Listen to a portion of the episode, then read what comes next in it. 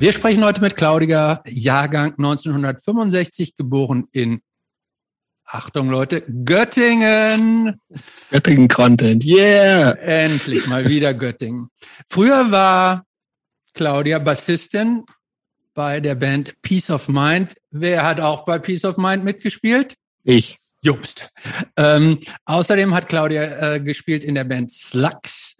Äh, Claudia hat viele Jahre gearbeitet als Gesundheits- und Krankenpflegerin und betreibt heute in Nörten-Hardenberg, wo sie auch wohnt, ein Studio, äh, das unter dem ähm, unter dieser Firma Körperreise betrieben wird. Und in diesem Studio betreibt sie ganz grob gesagt Schmerztherapie. Ja, und ich bin tatsächlich, äh, wir haben jetzt schon ein bisschen Vorgespräch gehabt, aber ich bin immer noch ein bisschen aufgeregt, weil äh, ich, Claudia und ich haben uns seit, ich, wir kommen so 20, gefühlt 20 Jahre nicht gesehen. Irgendwann mal auf einem Konzert einer späteren Band mal in Braunschweig ganz kurz, aber wir haben wirklich sehr, sehr, sehr, sehr lange nicht miteinander gesprochen. Ja, aber da muss ich kurz einhaken. Ja. Ich, ich steche, weil ich habe Claudia noch nie gesehen. Das stimmt. aber äh, offen, wie gesagt, wir hatten, wir haben äh, eine äh, Bandvergangenheit, die ein paar Jahre äh, gedauert, so zwei, drei Jahre, glaube ich ungefähr. Und ähm, für mich so ein klassischer Fall von, ich habe total Bock, bin aber auch, äh, wie gesagt, aufgeregt, weil ähm, mir dann äh, im Zuge dieser vielen Gespräche, die wir auch schon gemacht haben, hier im Rahmen dieses Podcasts, ähm, nochmal aufgefallen ist, äh, es gibt Leute, mit denen ich eigentlich viel mehr zu tun hatte, von denen ich auch total wenig weiß und so. Und wir ähm, und ich weiß relativ wenig über Claudia, obwohl wir zusammen in der Band gespielt haben. Und ich bin freue mich total auf das alles nochmal äh, neu und Claudia nochmal neu kennenzulernen. So, um das mal kurz zu halten. Und bevor es heute losgeht, würde ich gerne zwei Themen nochmal vorab ansprechen. Und zwar erstens ein Aufruf. Äh, und zwar suche ich oder hätte ich gerne Kontakt zu jemandem, der äh, Punk-Vergangenheit hat und bei Anonymous arbeitet oder irgendeinem Ethical Oder beim Hack- Verfassungsschutz. oder beim Verfassungsschutz oder irgendwelchen Ethical Hackern. Wenn also von unseren HörerInnen jemanden kennt, der jemanden kennt, der bei Anonymous ist und eine Punk-Vergangenheit hat, der möchte sich bitte bei uns melden und das wird alles mega vertraulich behandelt. Wir verstehen, dass die Leute nicht öffentlich in die Öffentlichkeit wollen, aber in unserem kleinen geheimen Podcast hier kann man da vielleicht eine Ausnahme machen. Und wie gesagt, die ähm, Regeln der Vertraulichkeit würden wir selbstverständlich einhalten. Zweites Thema, was ich ansprechen wollte, und zwar, wir haben ja wenige Tage, nächste Woche ist Wahl. Äh, Also schon längst vorbei, wenn wir das hier veröffentlichen. Stimmt, aber wir, wir sprechen jetzt ja noch in die Zukunft geschaut, weil wir jetzt hier sprechen. Wenn es vorbei ist, umso wichtiger, weil ähm, ich würde auch gerne mal von den HörerInnen äh, eine Meinung dazu haben, weil Jobst hat es mir schon abgeschmettert. Ich will nämlich zur nächsten Wahl und deshalb ähm, äh, bringe ich das jetzt so Ja. rechtzeitig an. Habe ich komplett abgeschmettert. Hat er schon Schon komplett vorab. abgeschmettert, weil ähm, ich will zur nächsten Wahl eine Partei gründen. Die UDKP-Partei. Man braucht nur 2000 Stimmen, um als Partei anerkannt zu werden. Und ich möchte jetzt, jetzt schon den Zuspruch von allen Hörerinnen haben, dass ihr uns unterstützt. Und ich hätte auch schon einen Vorschlag, dass wir unsere äh, gesamte Regierung nur mit Frauen besetzen. Und Anik, kann ich auch schon sagen, wäre mein Vorschlag als Kanzlerkandidatin. Da wäre ich eigentlich dabei. Asa? Ja? Da habe ich aber ohne Partei. Parteilos. Guck mal, da können wir, wir also das wäre, ähm, und dann könnten wir, können wir uns dann ja in den nächsten vier Jahren, also bis es dann zur nächsten Wahl kommt, könnten wir uns schon im Vorfeld ganz transparent auch über, über unsere Regierungsbesetzung äh, auseinandersetzen. Vielleicht Claudia Also, also zwei große Themen ähm, für euch, liebe HörerInnen. Ähm, Anonymous, irgendwelche Ethical Hacker, so, so, so, so weirdo, nerdmäßige Typen, die nur in dunklen Kellern sitzen, aber sich irgendwie so ins Pentagon einhacken und Geld transferieren zu Peter oder ähnlichem. Mit solchen Typen würde ich gerne sprechen. Und Thema Partei, also in vier Jahren Anik als Kanzlerin mit unserer Partei. Ähm, würde mich freuen, wenn ihr mitmacht. Und jetzt, Jobs, vielleicht hast du auch noch eine Frage. Ja, ich würde gerne mit, Claudia. würde jetzt gerne mit Claudia reden. Hi Claudia, äh, sag mal, Hi. wann kam eigentlich Punk in dein Leben? Wann mein, mein, äh, wann Punk in mein Leben kam, ich glaube mit 14, 15. Das Um ist. Ende der 70er. Ja, In welcher Form? Also was ist, du bist in Göttingen geboren, bist auch in Göttingen aufgewachsen, äh, ich bin in Nörten-Hardenberg aufgewachsen. wo du immer noch und, wohnst, mir äh, natürlich wohl bekannt. Bitte? ist mir natürlich wohl bekannt. Also ist äh, für die Leute, die das nicht kennen, ist so im 20 Kilometer von Göttingen entfernt. Ist ein, 10 Kilometer nördlich. Zehn Kilometer nördlich ja. und das war früher so äh, vom Dorfcharakter oder vom Ortcharakter, dass wir früher gedacht haben, alle wären miteinander verwandt. Und so, dass als Stefan so, und ich uns kennenlernen, wenn wir geguckt haben, ob es dann nicht irgendwelche irgendwie Verbindungen im Stammbaum gibt, ob wir nicht irgendwie äh, ja verwandt sind. So war das früher für uns irgendwie gefühlsmäßig. Also Nörten ist schon also ihr wart so, also ich, ich, also ich habe das Stefan, nur geografisch, wenn ich das ganz kurz ja. nochmal einordnen kann. Für Schön. unsere HörerInnen. Gibt's Schnaps auch? Ja, nee, aber jetzt geo, äh, geografisch. Göttingen ist ja jetzt so ein bisschen abstrakt, was die Leute ja viel mehr kennen und was noch viel näher an diesem Ort dran ist, ist nicht Göttingen, sondern dieser sagenumwogene Ort Bovenden. Ne? Also dies, dieser, dieser Kultort, über den wir schon, ich weiß nicht, wie oft hier schon gesprochen haben, dieser Ort, an dem diese Benny und alle nackt rumgelaufen sind, ähm, der liegt nämlich genau zwischen Göttingen und äh, Claudias neuem Ort. Das heißt, wenn man die Linie zwischen Göttingen und Bovenden weiter Richtung Norden geht, kommt man genau dahin, wo Claudia jetzt sitzt.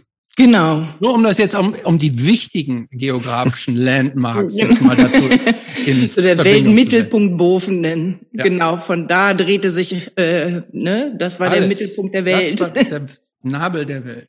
Okay, das heißt aber, du bist in Nörten-Hardenberg groß geworden. Richtige Dorfjugend. Genau, eine richtige Dorfjugend. Und äh, im Grunde genommen, meine Jugend habe ich verbracht überwiegend in der Kirche. Ne, meine Mutter war Organistin oder Musiklehrerin und hat äh, war Organistin in der Kirche.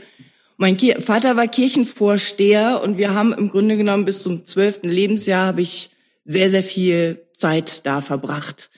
Und welche Konzerte natürlich auch. Ne, da meine Mutter war Musiklehrerin, dementsprechend musste ich auch früh Instrumente spielen und mich mit Musik befassen und genau.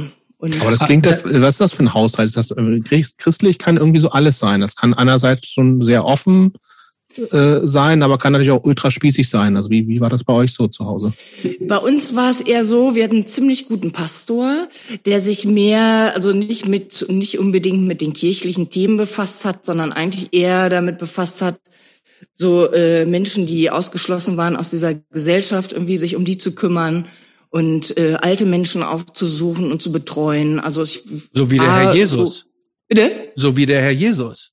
Wie, wie der Herr, äh, vielleicht nicht wie der Herr Jesus, aber vielleicht schon so ziemlich nah dran irgendwie, weil er hat das Ganze mit seiner Frau betrieben, die auch ehrenamtlich dann junge Kinder ähm, bei den Schularbeiten betreut hat und genau, also so im Grunde genommen eigentlich eingebettet in diese kirchliche oder christliche evangelische Kirche und da habe ich haben wir viel Zeit verbracht sozusagen.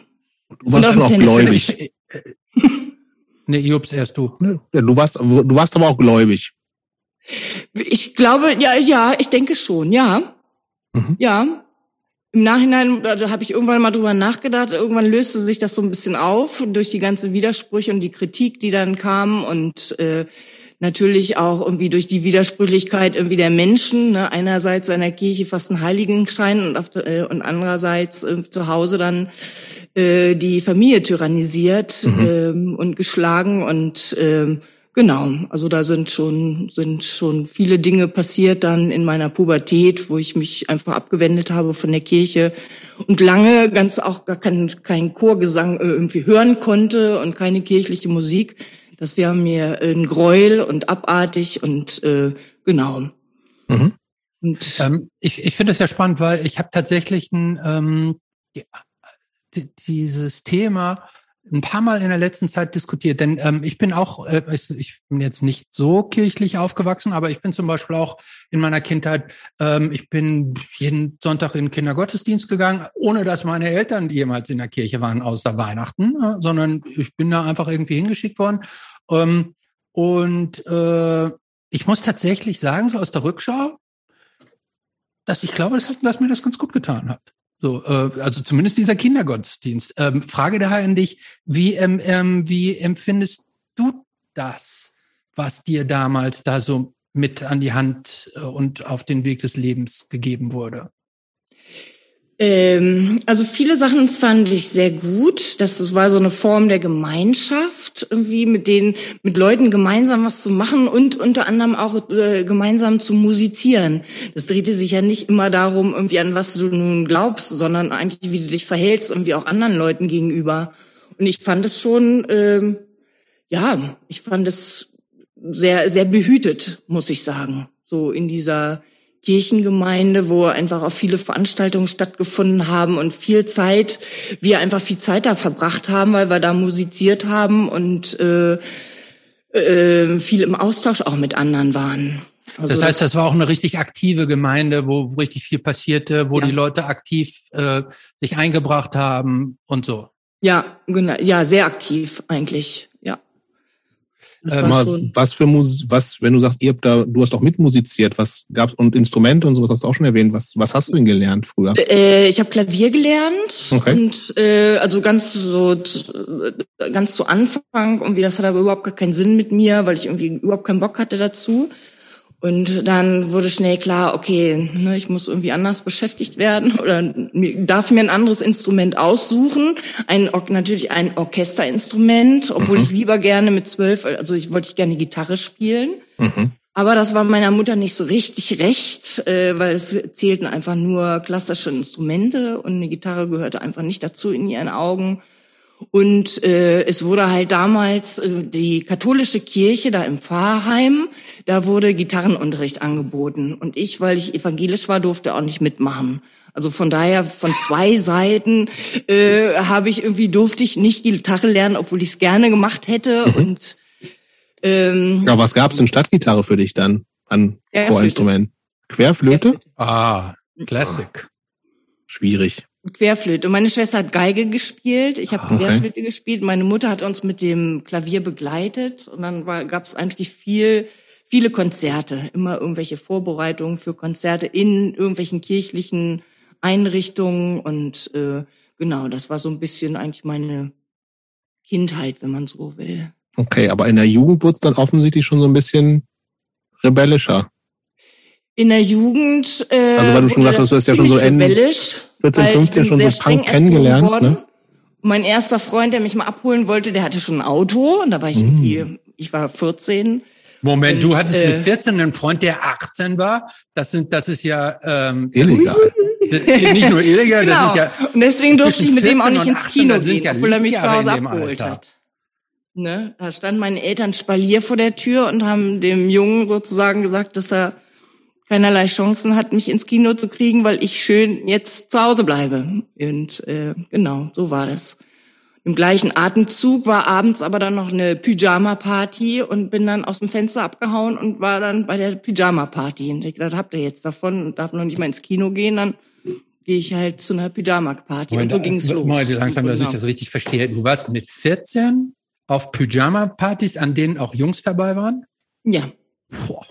Also sowas oh, hat's, gab's, sowas hat's bei uns nicht gegeben. So, also, also sowas. Äh, Dorf halt auch so ein bisschen. Ja, in der Nachbarschaft. Da so, da kennt ja fast jeder jeden und alle gleichaltrigen. Also so irgendwie, wir haben dann später dann auch viel draußen zusammen uns äh, getroffen, weil drin war es nicht möglich bei irgendwie. Es muss diese Nähe zu Bovenden sein, ne? Ähm, hm? diese, die, das muss diese Nä die räumliche Nähe zu Bovenden sein, die, dieser Free Spirit, der da offensichtlich überall so herrschte. Aber das, wenn, dann hat Claudia das da hingebracht, weil die war ja schon eher da. Ach so. so Und die ist ja auch älter. Da, dadurch, dass ich immer durch Bufenden durchgefahren bin zur genau. Schule, ne, habe ich da sozusagen schon mal die, die Saat gesät. Saat gelegt, ja. genau. Okay, aber was ich finde es übrigens auch gut, ähm, die, die, de, deine Stadt, ähm, die oder dein Örtchen, der wirbt ja übrigens. Kennst du den den den Werbeslogan Slogan deiner Stadt? Das ist keine Stadt. Ja, dieser Ort, dieses Fleckens. Ja, soll ich Ihnen sagen? Ja.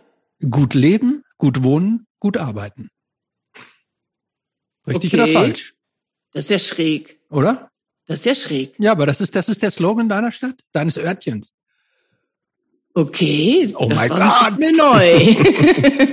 ja, jetzt ja, weißt du es auf jeden Fall. Ich glaube, also, überregionale Bekanntheit ist dann nur wegen dem Schnaps Nörten Hardenberger. Wegen dem Keiler, genau. Mit dem Keilerkopf. Mit dem Keilerkopf. Mhm. Jo, jetzt tu nicht so, als wenn du den auch jemals auch nur Nein, aber ich habe in Wovenen gewohnt und äh, das und das ist so irgendwie, das ist auch so ein hübsches, so ein schlossmäßiges, so ein Art Herrenhaus oder so, den das ja, den den Hardenberg. Ist das nicht auch sogar so Adel irgendwie? Ja, es sieht gut aus. Ja, also Adel. Gut aus dann, ja, ne? so aus dem Raubrittertum, ne, haben sich dann alle ja, ne? äh, genau. Plötzlich wurden sie alle adelig und haben vorher irgendwie Leute für sich arbeiten lassen und so. Mhm. Genau, wie es setzt sich alles fort, ne, da hat sich auch noch nicht viel geändert. Das stimmt. Und dementsprechend äh, ist die Familie Hardenberg, ich glaube, die ganzen Vorfahren haben auch mal Politik, der war mal in der Politik und hat, ich glaube, der Hardenberg auch dafür gesorgt, dass die Frauen äh, Wahlrecht bekommen. Ich glaube, so. das war so was ganz ganz Dolles, oh, gut, der Hardenberg da vollbracht hat. Das ist erstmal nichts Schlechtes. Aber lass uns noch ein bisschen bei dir bleiben, Claudia. Also Pubertät, Teenagerjahre auf dem, im Dorf.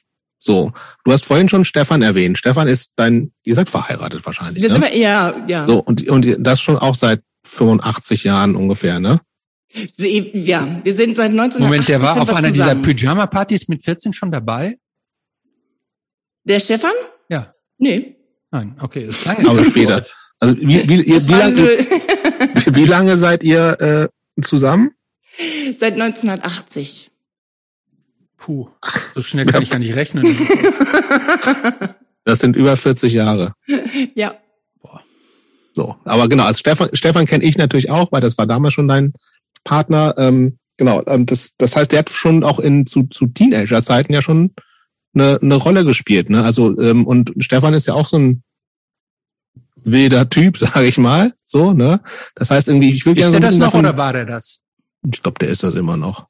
Weil du hast, du, also du hast jetzt mit Claudia seit tausend Jahren nicht gesprochen. Mit Stefan das, genauso lange nicht. Also das, wie, wie kommst du dann zu dem Schluss? Ja, aber so, ich sag mal grob alternativ. Und ich würde gerne wissen, wann das so angefangen hat mit irgendwie harter Musik und solche Geschichten. Ja, Claudia hat ja schon, wir sind schon lange davon weg, aber sie hat ja schon gesagt, dass ähm, so mit 14, 15, Ende der äh, 70er Jahre Punk da schon eine Rolle gespielt hat. Da würde ich gerne mal so ein bisschen hinkommen. Also wie, wie, worüber kam das? Ähm, und was, was hat das mit, mit dir gemacht? So, also insbesondere im Hinblick auf, es ist halt Dorf in, in Niedersachsen, da kannst du ja auch nicht, kannst ja nichts machen. So, du kannst das ja, kannst ja nicht mal was konsumieren, so im, im, im Sinne von, Teilnahme an irgendwas. Also für uns da mal so ein bisschen vielleicht durch, wann, wann du, wann deine wilde Zeit angefangen hat. Ich glaube, da mit 14 Stunden. Ich glaube, da mhm. ging das los. Da habe ich das festgestellt, dass es einfach ist, aus dem Fenster zu klettern und äh, mein Ding zu machen. Also es, es wurde immer mehr, also ich habe mich immer weniger einschränken lassen und war irgendwie so, irgendwann war mein Leitspruch, ich bin nicht auf der Welt, um die Erwartungen anderer an mich zu erfüllen und ich muss erst mal gucken, was ich, wer ich selber bin und hatte bis dahin das Gefühl, dass ich so fremdbestimmt bin, dass ich, dass ich irgendwann so das Gefühl hatte, ich weiß da gar nicht, was ich selber will. Auf jeden Fall das irgendwie, was ich hier mache, will ich nicht. Also irgendwie muss da was passieren. Und so mit der Vorstellung, Gitarre zu lernen, das, äh, das schwebte mir immer wieder im Kopf rum rum, irgendwie, dass ich das gerne machen möchte und habe meinen ersten, mein erstes Konzert war Susi Quattro, das war oh, in der mega. Stadthalle in Göttingen. Und da war ich irgendwie äh, angefixt, dass ich gedacht habe, eines Tages in meinem Leben möchte ich gerne mal so eine oder einfach eine verzerrte Gitarre spielen. Und ich habe jedes Mal irgendwo, wenn ich irgendwo war und habe verzerrte Gitarren gehört, dann habe ich eine Gänsehaut gekriegt und dachte, das ist es, ich will, verzerrte Gitarren. Aber das gab es auch tatsächlich gar nicht so oft. Ne? Also, aber vor allem, Moment, aber Susi Quadro war ja Bassistin, ne? Eben. Ja, aber irgendwie das Claudia. ganze Spektrum drumrum, also das, das äh, habe ich in dem Moment, habe ich das glaube ich gar nicht geschnallt, dass das ein Bass ist oder eine Gitarre. Es war einfach, ja, war, da stand eine Frau auf der Bühne, die eine Megastimme hat, die tolle Musik gemacht hat mit mit Leuten und hat mich gerockt und äh, genau. Und da war ich, ich glaube, ich war 14 so um Krass. den Dreh. Und danach war ich einfach nicht mehr zu halten. Dann habe ich mich für, also habe ich der Klassik auf vollkommen den Rücken gekehrt und äh, genau, bin dann immer nur zum Querflötenunterricht getrottet, samstags, mittags, irgendwie, wenn alle schulfrei hatten, dann musste ich da ins Konservatorium und meine, meine Stunde da abreißen.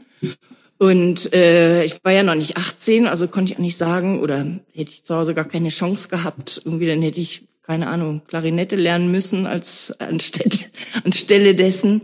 Genau, und dann ging das halt mit den Gitarren los und äh, Genau, und dann bin ich so ein bisschen nicht nur von Susi Quattro, sondern Wenn ich da ganz, ganz kurz einhaken darf, einfach, ähm, weil ich bin auch, ich bin ein riesiger Fan von Susi Quadro auch. Mega coole weil Frau. Die, die total coole Frau, die ja in den 70er Jahren irgendwie äh, schon total früh sich als Frau in diesen in diesen Rockbereich so reingebissen hat. Es gibt da auch eine, eine total gute Dokumentation über ihr Leben und wenn ich jetzt genau wüsste, wo entweder, ich glaube entweder auf Netflix oder Amazon Prime, auf einem dieser komischen Streaming-Portale, äh, kann ich total empfehlen. Also wer sich für Susi Quadro äh, interessiert, mega gute Rockfrau aus den, aus den frühen Tagen, ähm, kann das gerne mal nachrecherchieren. Genau, zu der Zeit gab es, glaube ich, auch noch John Jett and the Blackhearts. Richtig. Die fand ich auch richtig gut. Auch und die, und die, und die auch Runaways auch, ne? Dann ja, das war ja Tim Wild gab's oder hat zu der Zeit auch Musik gemacht. Es gab tierisch viele äh, super Frauen, die mich so beeindruckt haben. Und Nina Hagen gab's zu der Zeit das war halt war auch noch mal ein Einfluss irgendwie so so was auch schon ein bisschen in die Richtung geht, dass ne Musik machen, äh, ne die Texte, es geht nicht nur um Liebe und wie toll alles äh, wie toll alle aussehen, sondern einfach auch um kritische Texte, ne, dann gesellschaftskritische Texte, die einen selber ja auch berührt haben, wo du gedacht hast, oh, die schreien das raus, was du selber auch gerne rausschreien würdest und äh, aber noch gar nicht so die Möglichkeiten hast. Und das ja erstmal äh, für dich finden musst. Und so kamen irgendwie ganz viele, viele, äh, eigentlich eher ganz viel über die Musik hat sich bei mhm. mir äh, äh, abgespielt, dass ich dann also so eher in die Musik reinzuspüren, um andere Musik einfach kennenzulernen. Ich kannte bis dahin wirklich nur klassische Musik, nichts anderes. Irgendwie da lief noch nicht mal das dudelten, noch nicht mal das Radio, dass du irgendwelche welche Radiohits gehört hättest, sondern es gab bei uns zu Hause wirklich nur Klassik und äh, und somit war ich dann äh, einfach völlig, ähm, ja, völlig erfreut, dass es irgendwie Musik gab, die mich so angesprochen hat. Aber was für Optionen hattet ihr überhaupt an die Musik ranzukommen? Also, weil das war ja auch nicht Radiomusik in der Zeit, oder? Äh, doch, es gab irgendwie so einen Radiosender, ich weiß gar nicht mehr, wie der hieß. Das gab, war einmal in der Woche und ich hatte so einen kleinen Kassettenrekorder, so wie My First Sony, der mhm. eine Aufnahmefunktion hatte. Und dann haben alle irgendwie vor dem Radio, vor diesem kleinen Ding gehockt, jeder für sich zu Hause und hat versucht, irgendwie die Hits irgendwie so aufzunehmen. Und irgendwie bei jedem Hit hat irgendwie der Sprecher dann immer mindestens einmal reingelabert. Irgendwie, wo du gedacht hast, dann hatte ich tausende von Kassetten, ne? Und, Mit so halben, äh, dreiviertel Songs drauf, ne? Ja, ja, ja, genau. Und, ähm, und die dann immer und immer und immer wieder gehört. Da hatte ich wirklich eine Gabe dafür, äh, wenn mir irgendwas gefallen hat, ich habe so lange gehört, bis ich's, äh, bis es niemand anders mehr hören konnte. Und genau. Und äh, so war das so zu der Zeit. Dann kam Birth Control, ne, ah, um mal in den Bereich reinzugehen. Das war halt, die haben absolut gerockt. Oder Smokey gab's ja auch. Gut, die waren jetzt nicht so wirklich, die haben eigentlich so vom Teller gehauen, jetzt im Nachhinein. Ne? Mhm. Und was gab's noch zu der Zeit? Cheap mhm. Trick und Sailor. Ja. Und die Bay City Rollers. Bay City Rollers, ja, die stimmt, die Bay City Rollers gab's auch. auch.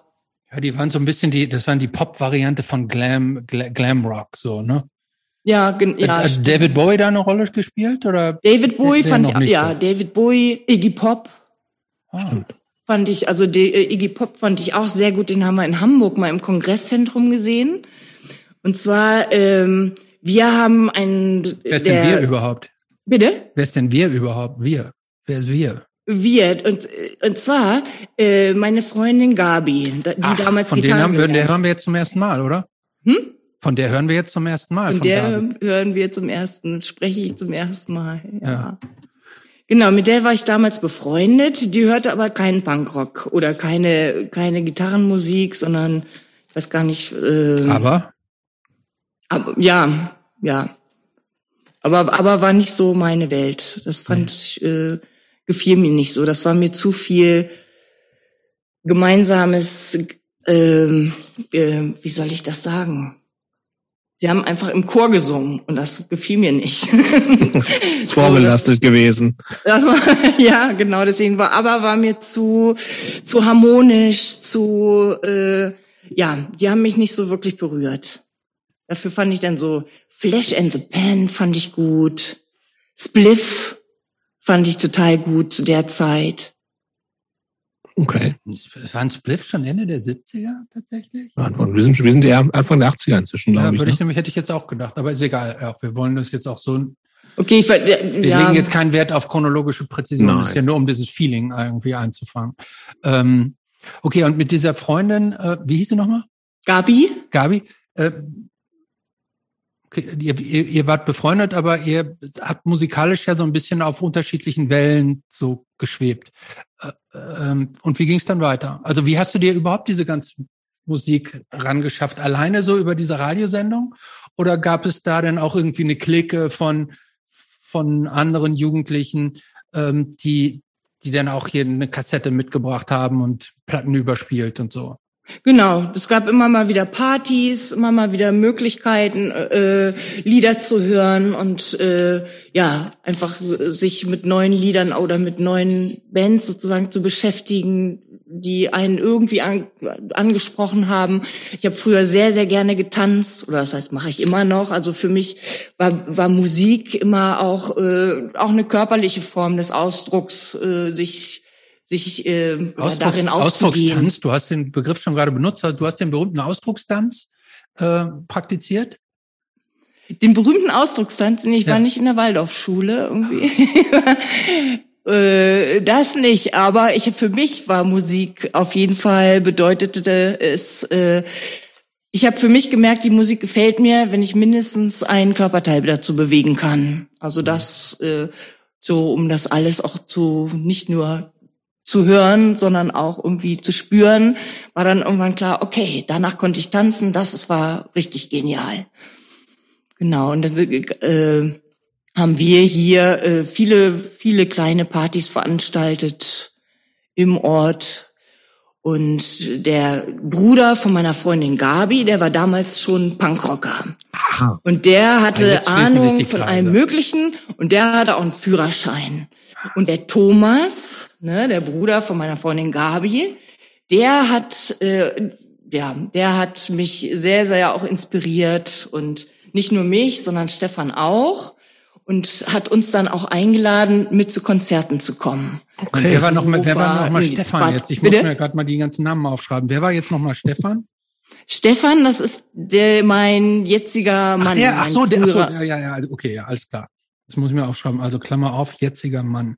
Ähm, seit, 41 Jahren. Schreib das dazu. Jetziger, jetziger unter, doppelt unterstrichen. Klammer auf, es gab vielleicht schon mal einen davor mit 14.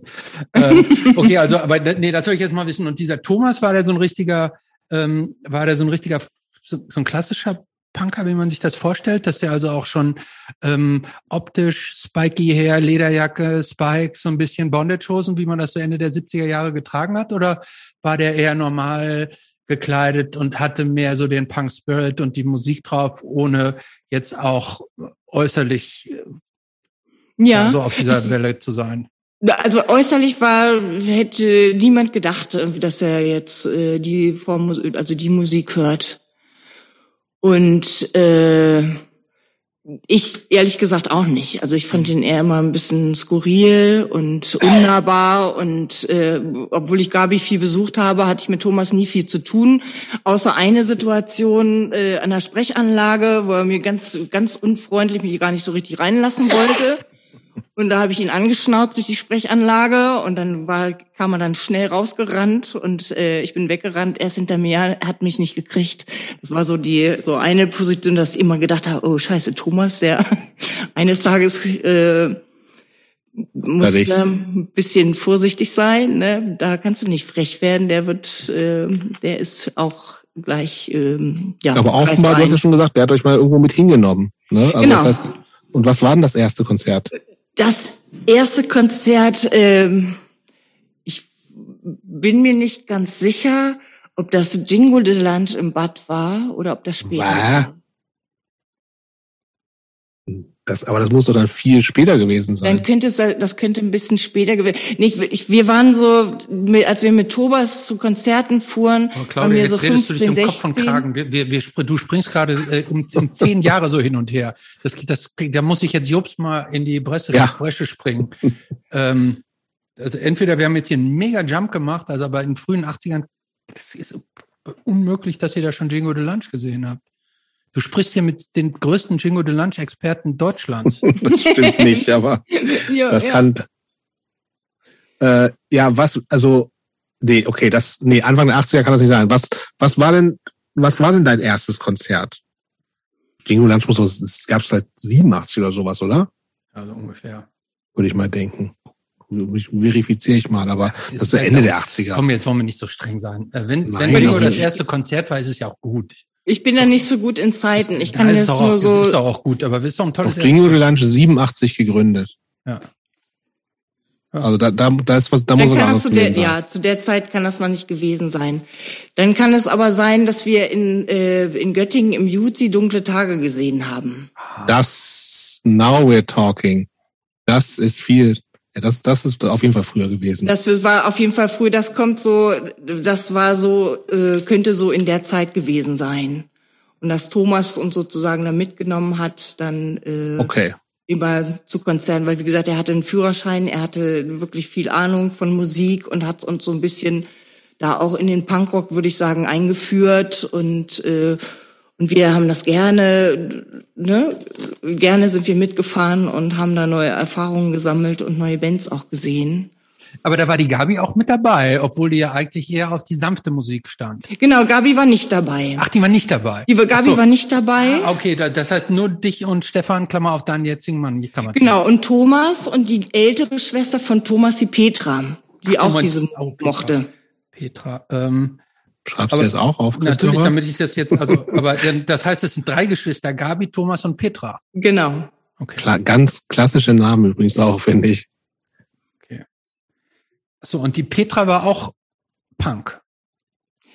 Die hat gerne auch die Musik gehört. Also es hätte sie ja auch äh, nicht, angesehen? Nicht ansehen, auch heutzutage nicht, aber die äh, fand das auch immer sehr, sehr gut und fährt auch heutzutage mit ihrem Bruder noch zu Konzerten, wenn äh, Punkkonzerte stattfinden. Toll. Okay, aber äh, jetzt wir sind tatsächlich ein bisschen gesprungen. Ich weiß, überleg, überleg wie, wir, wie wir weiter machen. Du hast, vielleicht machen wir noch mal so einen Schwung in Schul, schulische Ausbildung, klassisch. Was, was gab's da? Hast du Abitur gemacht? Ja. Das heißt, da warst du dann irgendwann Mitte der 80er mit fertig, ne? Ja, was kam danach? Danach, äh, da habe ich mich Englisch eingeschrieben für Englisch und Sport auf Lehramt, mhm. weil ich mhm. nicht so richtig wusste, was ich machen sollte. Also ich hatte überlegt, nach Köln zu gehen und da Sonderpädagogik äh, zu studieren und Sport zu studieren. wieso denn gerade Köln? Das ist total weit weg. Gab es da irgendwelche Connections hin? Äh, weil in, in, Köln, in Köln hätte ich irgendwie nur Sport studieren können. Also das und ist Sonderpädagogik. Eine Sportuni ist da, ne? Sportuni, genau. Das ist eine Sportuni. Und das war so die Überlegung, oder das hatte ich, habe ich kurz angedacht und das war dann so, äh, dass ich mich dann so räumlich nicht so wirklich trennen konnte und gedacht habe, okay, Stefan, hm, der ist jetzt hier in Nörden-Hardenberg oder äh, genau und habe dann eine Krankenpflegeausbildung gemacht. Ähm, ich, bevor wir dahin gehen, würde ich gerne noch tatsächlich noch mal ein kleines bisschen in der Jugend oder in der Teenagerzeit äh, bleiben. Äh, bei vielen Jugendlichen spielt ja, wenn sie heranwachsen, Musik eine große Rolle. Das hast du schon irgendwie erzählt, dass, dass es da äh, besondere Einflüsse gab, die dich so in diese Richtung äh, zu uns getrieben haben. Ähm, Gab es auch irgendwie Literatur, besondere Bücher? Hast du viel gelesen in der Zeit? Irgendwas, was dich geprägt hat? Ich habe in der Zeit habe ich fast nur Krimis gelesen. Und äh, welche Krimis, weißt du? Alles durch die Bank durch? Alles durch die Bank oder, durch. Oder irgendwie so Thriller, egal was. Ja, alles alles durch die Bank durch. Das war aber ja, das war eine Phase, äh, weil von ein paar Jahren. Mhm. Und, Und okay. Und ähm, du, klar, du hast eben schon gesagt, du bist in diesem ganzen religiösen Umfeld aufgewachsen. Hat äh, auch, haben auch so politische Ströme da irgendwann mal eine Rolle gespielt in der Jugend schon oder war Politik kein Thema für euch in eurer Gruppe unter euresgleichen? Äh, also Politik war auf jeden Fall ein Thema. So äh, eigentlich ausgelöst dadurch irgendwie durch die Ungerechtigkeiten. Ich habe mich viel mit meinem Vater auch gestritten. Der war absoluter CDU-Wähler und äh, genau, wir haben, wir haben viele Diskussionen darum geführt. Äh, dass äh, er mich auch, dass er Angst hatte, dass ich eine Emanze werde. Ne? So war das früher, wurde das früher genannt. Äh, so Mädchen haben irgendwie schön die rechte Hand zu geben zur Begrüßung und Knicks zu machen, so ungefähr. Nee, ganz so krass war es nicht mehr, aber schon, es ging schon so auch in die Richtung und äh, dass wir sozusagen unsere Füße stillhalten sollen und er derjenige ist, der über uns entscheidet. Und äh, Genau, und da war das schon, ging mir das schon so, dass ich gedacht habe, okay, ähm, wenn du Emanzen nicht gut findest, dann weißt du ja, in welche Richtung ich gehe. Und ähm, genau, und so war das, war das für mich eigentlich eher eine Befreiung für die so diese Ungerechtigkeit zu empfinden, warum Frauen oder Mädchen unterschiedlich oder anders sein sollen als Jungs, weil ich bin habe viel mit Jungs gespielt, ich habe fast nur im Dreck gespielt, ich habe in der Kindheit äh, dann auch wollte ich gerne Fußball spielen, weil in unserer Nachbarschaft waren nur Jungs. Ich habe gerne Buden gebaut. Ich habe wenig mit oder fast gar nicht mit Puppen gespielt, sondern war eher auch meine Haare immer kurz geschoren wie so ein kleiner Junge und ähm, war ja hab äh, und von daher fand ich das besonders ungerecht. Irgendwann ne, wächst du heran und wirst du langsam zur Frau und äh, plötzlich äh, wirst du ganz anders gesehen, auch von den Jungs oder von der von der Außenwelt. Äh, äh, und du musst dich irgendwie ganz ganz anders schützen. Das fand ich fand ich ziemlich krass. Dann, das war also selbst ich, in, eurem, selbst in eurem kleinen Ort war das schon so, dass, dass ihr euch schützen müsstet. Auf da, jeden Fall. Ach, also ich habe eine sexuelle Missbrauchsgeschichte, äh, als ich im Kindergarten war und auf meinem Weg zum Kindergarten mir ein älterer Mann aufgelauert hat, irgendwie über eine längere Zeit. Und das hat mich auch sehr, sehr geprägt, dass ich halt irgendwie ziemlich früh angefangen habe, ähm, Kampfsport zu machen, um mich zu verteidigen, also viel selbst Frauen Selbstverteidigungskurse besucht habe, dann Taekwondo äh, und wirklich viel äh, geguckt habe, dass ich mich selber schützen kann und auch keine Angst hatte mehr, dann zuzuschlagen und ähm, genau. Also, Aber was heißt denn aufgelauert? Hat er dir nur aufgelauert oder hat, ist es da tatsächlich zu Übergriffen gekommen auf dem Weg zum zum äh, Kindergarten da?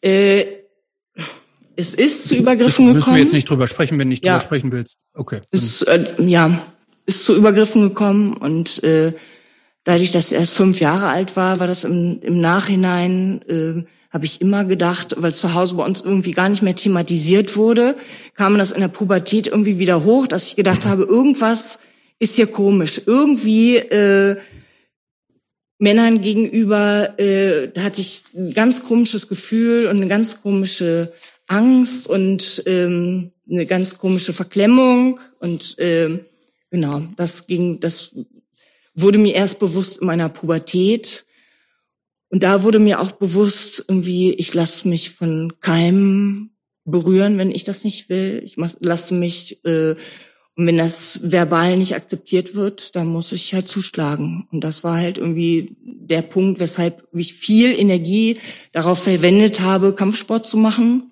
mit 14 angefangen und äh, das über Jahrzehnte oder viele Jahre äh, genau unterschiedlichste Kampfsportarten trainiert habe, um damit mir so eine Situation nie wieder passiert.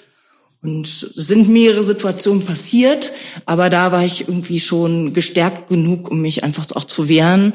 Oder hatte auch irgendwie das Glück, dass äh, jemand anders das mitgekriegt hat und mich sozusagen gerettet hat.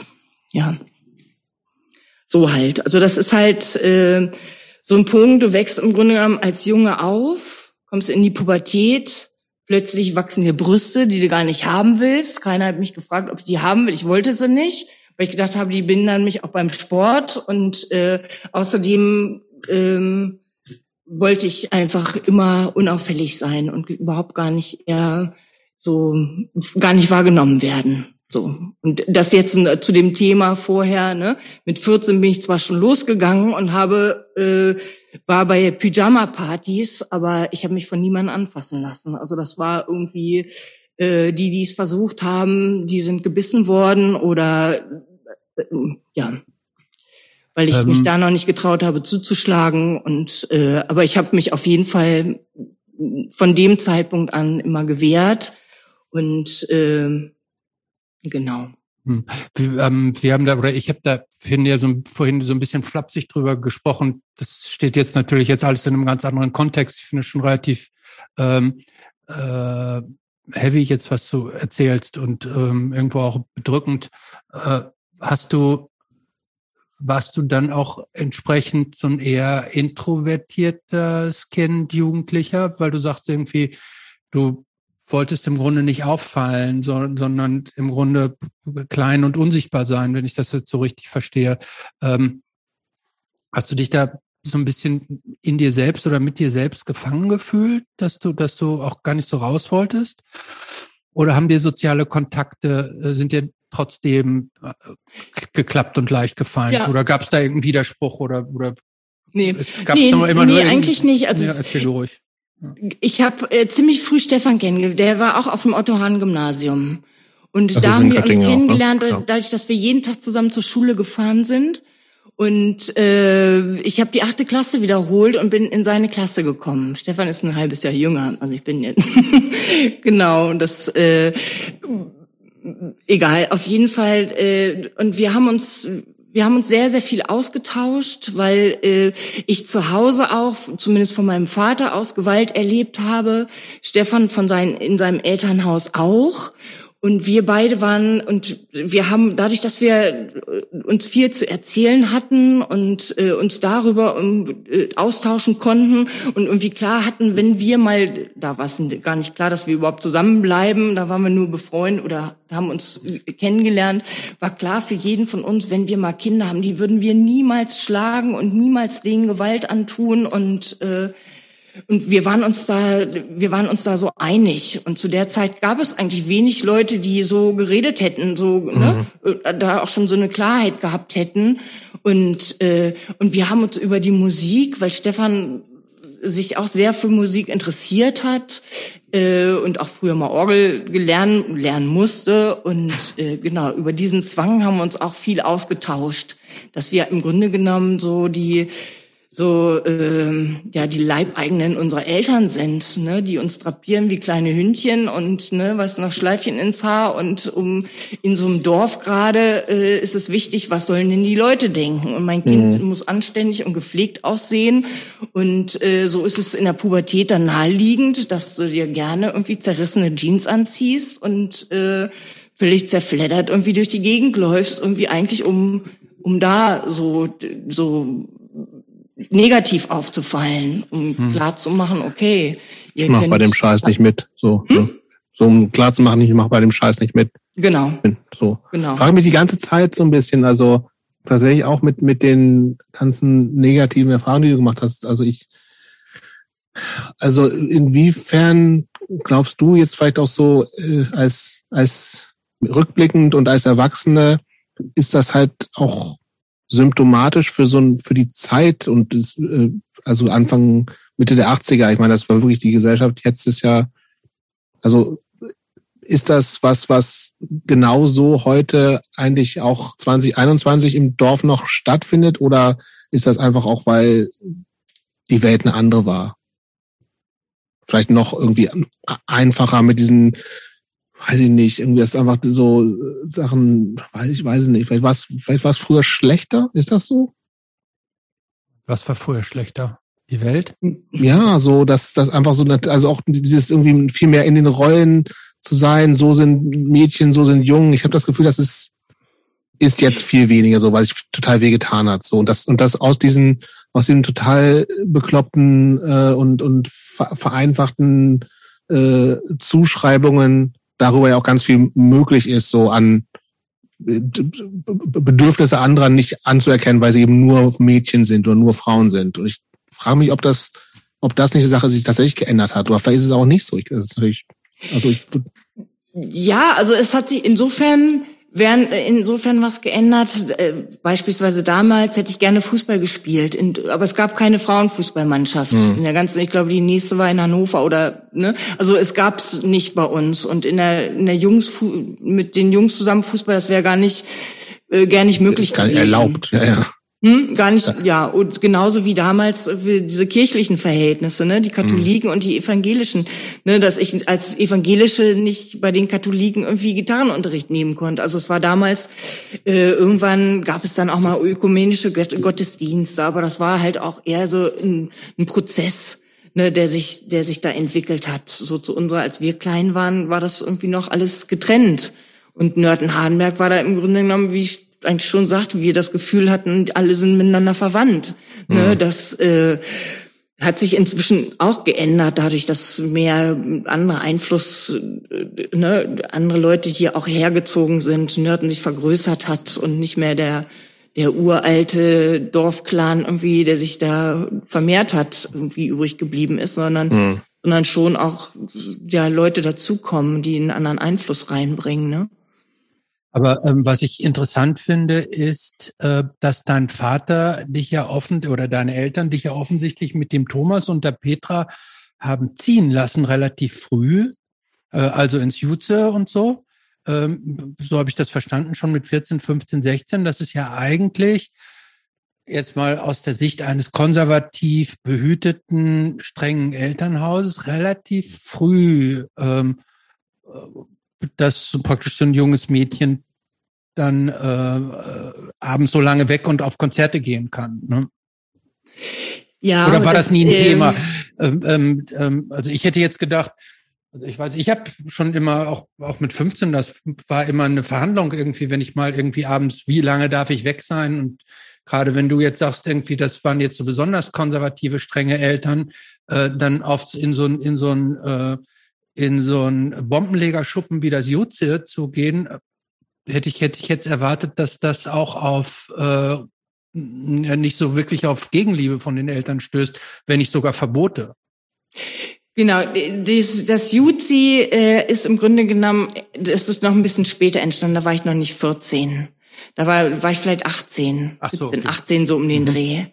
Und äh, da war da sowieso, hatten meine Eltern schon überhaupt gar keinen Einfluss mehr auf mich. Also das ging mit 14 los, dass der Einfluss immer weniger wurde und ich äh, gefragt habe und ein paar Mal irgendwie Nein bekommen habe. Irgendwann habe ich nicht mehr gefragt, sondern bin, äh, ich wusste ja, wie ich rauskomme nachts und auch wie ich morgens wieder reinkomme. Also das war dann, ähm, ja, ich bin dann halt abgehauen sozusagen und habe mir hab das gemacht, äh, wo ich dachte, dass es notwendig ist in dem Moment oder gut ist für mich und äh, hm. Okay. Ähm, was ich würde gerne jetzt noch mal zum Punk ganz kurz genau. zurück, no. ähm, weil wir da so ein bisschen rumgeschlendert haben.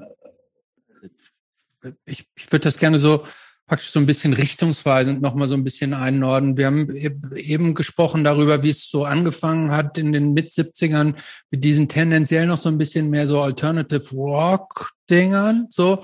Ja. Ähm, was waren jetzt die, die, die Bands und Musiker, die du vorhin genannt hast, sind, waren jetzt noch nicht so richtig klassische Punk-Bands. Gab es für dich auch so, ein, so, ein, so einen richtigen Punk-Aha-Erlebnis, dass du sagst, ah, ich, keine, ich sag jetzt mal so Sex Pistols oder irgendwie ja. sowas gehört, wo man sagt, ja. oh, das ist jetzt ja nochmal eine ganz neue Liga an, an wild, verrückt, ausgelassen.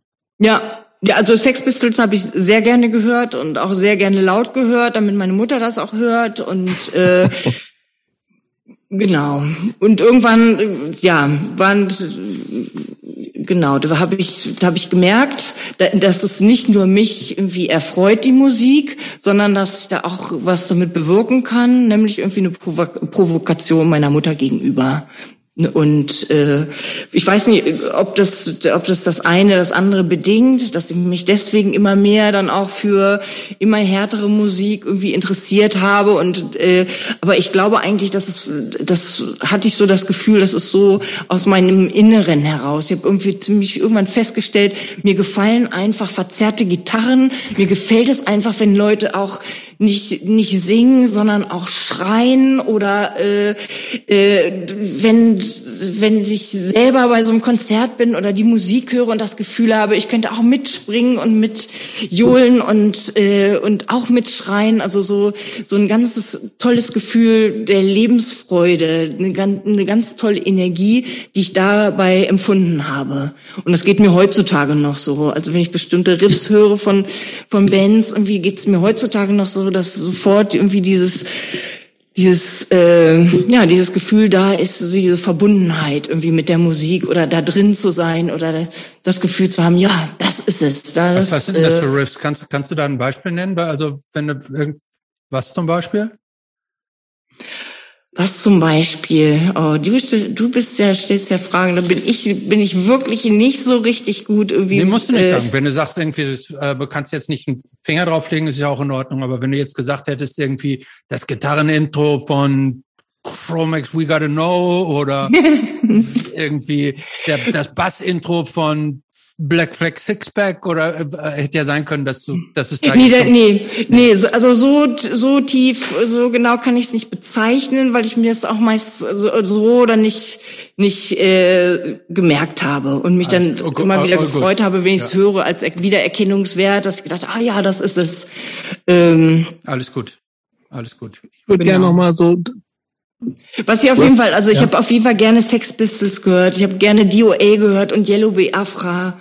Das war aber wahrscheinlich auch ein bisschen später noch. Glaube ich das, auch. Äh, genau. Aber ich würde gerne mal, kannst du dich an, an so, ein, das, so ein erstes, also nach, vielleicht nach Susi Quattro, das hatten wir ja schon, und das ist ja schon auch, ist ja schon noch harte Musik, so, ne? Also mhm. insbesondere mit 14, 15. Was waren denn noch so frühe Konzerte? Also Dunkle Tage hast du auch schon gesagt, das muss aber ja auch ein Ticken später gewesen sein.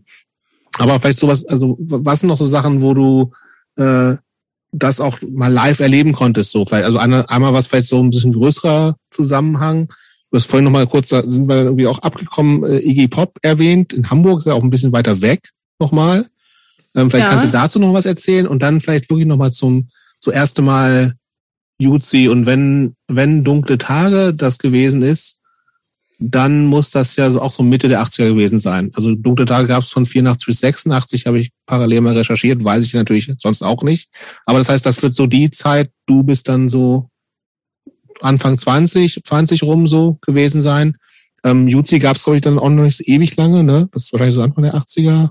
Aber vielleicht kannst du da noch mal so ein bisschen erzählen, wie du so ein bisschen auch so in dieses, ähm, also einerseits groß Iggy Pop, auch als so Proto-Prä-Punk-Ding und das andere vielleicht nochmal ähm, in diese, wie du in diese Jutzi-Geschichte auch reingekommen bist, weil Jutzi in Göttingen ist ja auch ein, einfach ein wichtiges Ding schon damals offensichtlich gewesen und auch mit dem richtigen Punk und so.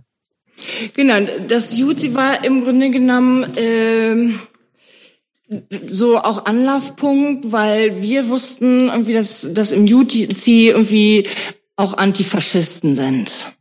Und äh, das war also zumindest für mich ein ziemlich ziemlich äh, wichtiges Thema, weil in unserer Nachbarschaft sozusagen Thorsten Heise gewohnt hat und er seine ersten Treffen gehabt hat mit irgendwelchen Nazis auf dem Grillplatz. Also vielleicht für auch ganz kurz für alle, die das nicht wissen, also Thorsten Heise gibt's immer noch. Der ist jetzt glaube ich in Thüringen und ist äh, einer Veranstalter dieses Nazi-Festivals Schild und Schwert oder wie das heißt und macht inzwischen ist er, glaube ich, weiß nicht, welche Partei war früher, aber kommt aus Nordheim, was nicht weit ist von Nörten-Hardenberg und hat, äh, war da FAP, die waren da groß und hat tatsächlich auch so ein Schulungszentrum gehabt und hat so, in, also als ich dann in Göttingen war, auch so einfach ein, so der, der sehr organisierte Neonazi, der wirklich auch eine Gefahr für alles darstellt und irgendwie über, keine Ahnung, CD-Vertrieb von Zillertaler Türkenjäger und all so ein Schrott, den es damals gab. Also so richtig Hardcore-Nazi, so wie man die, äh, also er hat schon in den 80ern schon angefangen, so, ne, tatsächlich. Und ist wirklich immer noch aktiv, so jemand. Das ist wirklich crazy, so. Ähm, aber das wollte ich nur kurz einwerfen, weil es gibt bestimmt Leute, die kennen Thorsten Heise nicht, aber der ist, den gibt, okay, den ja. gibt bestimmt einen langen Wikipedia-Eintrag zu, zu dem. Ja, und das, also das war für, für mich auf jeden Fall ganz, ganz ausschlaggebend, irgendwie da auch konnte, weil innerhalb von Nörden war es ein bisschen schwierig, da Leute zu finden, die gesagt, auch der ist doch ganz, der grüßt doch ganz nett, mhm. ne, und also so, so schräge Sachen, dass irgendwie klar war, okay, innerhalb von Nörden ist es schwierig, irgendwie Leute zu finden, die das auch nicht gut finden. Also jetzt wirklich auch das klar auch äußern, dass sie das nicht gut finden.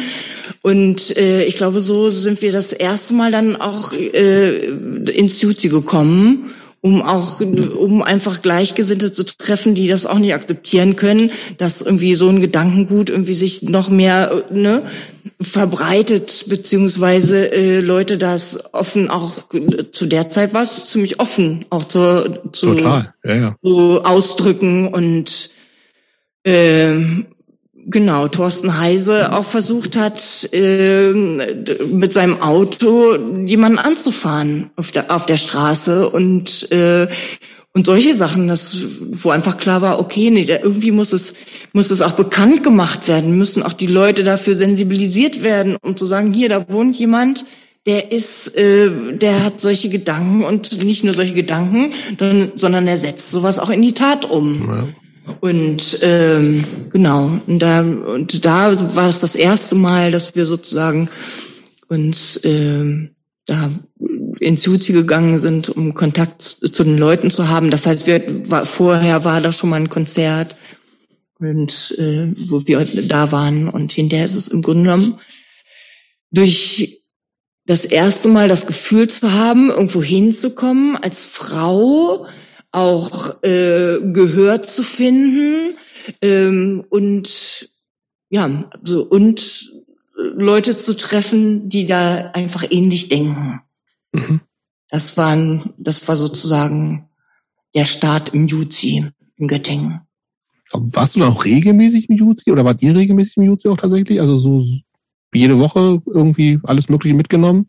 Alles Mögliche mit. Wir haben irgendwann zwischendurch auch eine, eine Antifa-Gruppe in Nordheim gehabt, also mit, mhm. mit Nordheimern und Leuten aus Nörten-Hardenberg und, und aus Göttingen und äh, haben da zweimal das Rock gegen Rechts mit organisiert ja, und im Juzi auch äh, Veranstaltungen, Soli-Veranstaltungen für, für, ich weiß, für verschiedenste oder für, ja, für verschiedenste Themen.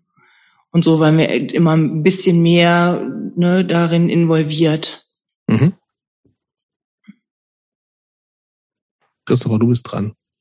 Äh, ja, ich versuche das gerade noch so ein bisschen äh, sacken zu lassen. Was mich nochmal interessieren würde, sind zwei Sachen. Ähm, einmal noch einen kleinen Schritt zurück, weil du sagst, als eben oder als du so im UC angekommen bist, äh, war es für dich so besonders befreiend und angenehm, dass äh, deine Stimme als Frau da auch Gehör bekommen hat. Ich hätte jetzt tatsächlich gedacht, dass in so einer offenen christlichen Gemeinde, dass da Frauen schon auch ein bisschen was mitzureden haben. Das war, das war auch nicht so. Also in, in dieser, in diese, selbst in, ähm, äh, da, da herrschte auch eine hart patriarchale Struktur selbst in eurer äh, Nee. Ach, da nicht, nee. Nee, da, also da nicht. Er zu Hause, ne, mhm. durch meinen Vater, aber äh, da in der in der Gemeinde war das eigentlich nicht so und für mich mhm. war es so ein bisschen so ein Schock dann aus dieser Gemeinde auszutreten und sozusagen in die Welt hinauszutreten, mhm. ne, dieses vorher dieses beschützte und plötzlich irgendwie mitzukriegen, okay, das ist äh, so kann die Welt auch sein, ne? Mhm. Nicht nur äh, äh, wenn dich einer schlägt, hältst du auch die andere Backe hin, so mhm. ungefähr. Und ähm, sondern, sondern die Welt kann auch brutal sein. Und sowas mhm. kannte ich aus dieser Kirchengemeinde nicht, dass, mhm. äh, dass Frauen da belästigt oder bedrängt werden oder mhm. nicht zu Wort kommen. Und äh, das war dann eher außerhalb so die Erfahrung, die ich da machen musste. Und äh, dass es nicht selbstverständlich ist, dass eine Frau Gehör hat und es nicht selbstverständlich ist, dass du äh, was gegen gegen Faschisten hast. So. Mhm. Ne? Du hast es schon ein paar Mal jetzt so erwähnt, auch diese die, die Strenge und die Autorität deines Vaters. Äh, ging das auch richtig zu körperlichen Züchtigungen? Also wurde ja. Ihr, ja. Das heißt, es gab dann auch mal eine Ohrfeige oder gab, wurde auch mal der Gürtel rausgezogen und gab es was mit, oder mit dem also wurden richtig dann auch äh, Hilfsmittel zur Züchtigung benutzt? Nee, Hilfsmittel nicht. Nee, immer mit der, ja, mit der Hand. mich geschlagen, ja. Und das hat deine, das, deine Mutter hat da auch mitgemacht. Das war einfach so. Die waren nicht da. Meine Mutter war, war Musikerin und die war viel oder häufig auch unterwegs mit ihren, die hat eine, hat selber einen Chor aufgebaut und war viel auch in der St. Zixi Kantorei. Das ist ein Kirchenchor in Nordheim. Also, und die waren viel, ja, musikalisch war sie viel unterwegs. An den Wochenenden Konzerte. Dann hat sie, war sie Organistin in der Kirche und das waren immer Momente, wo äh, mein Vater dann mit uns, mit mir und meiner Schwester dann so alleine war. Ich war die Ältere und habe dann sozusagen immer das abgekriegt, wenn ich nicht so funktioniert habe, wie er sich das vorgestellt hat.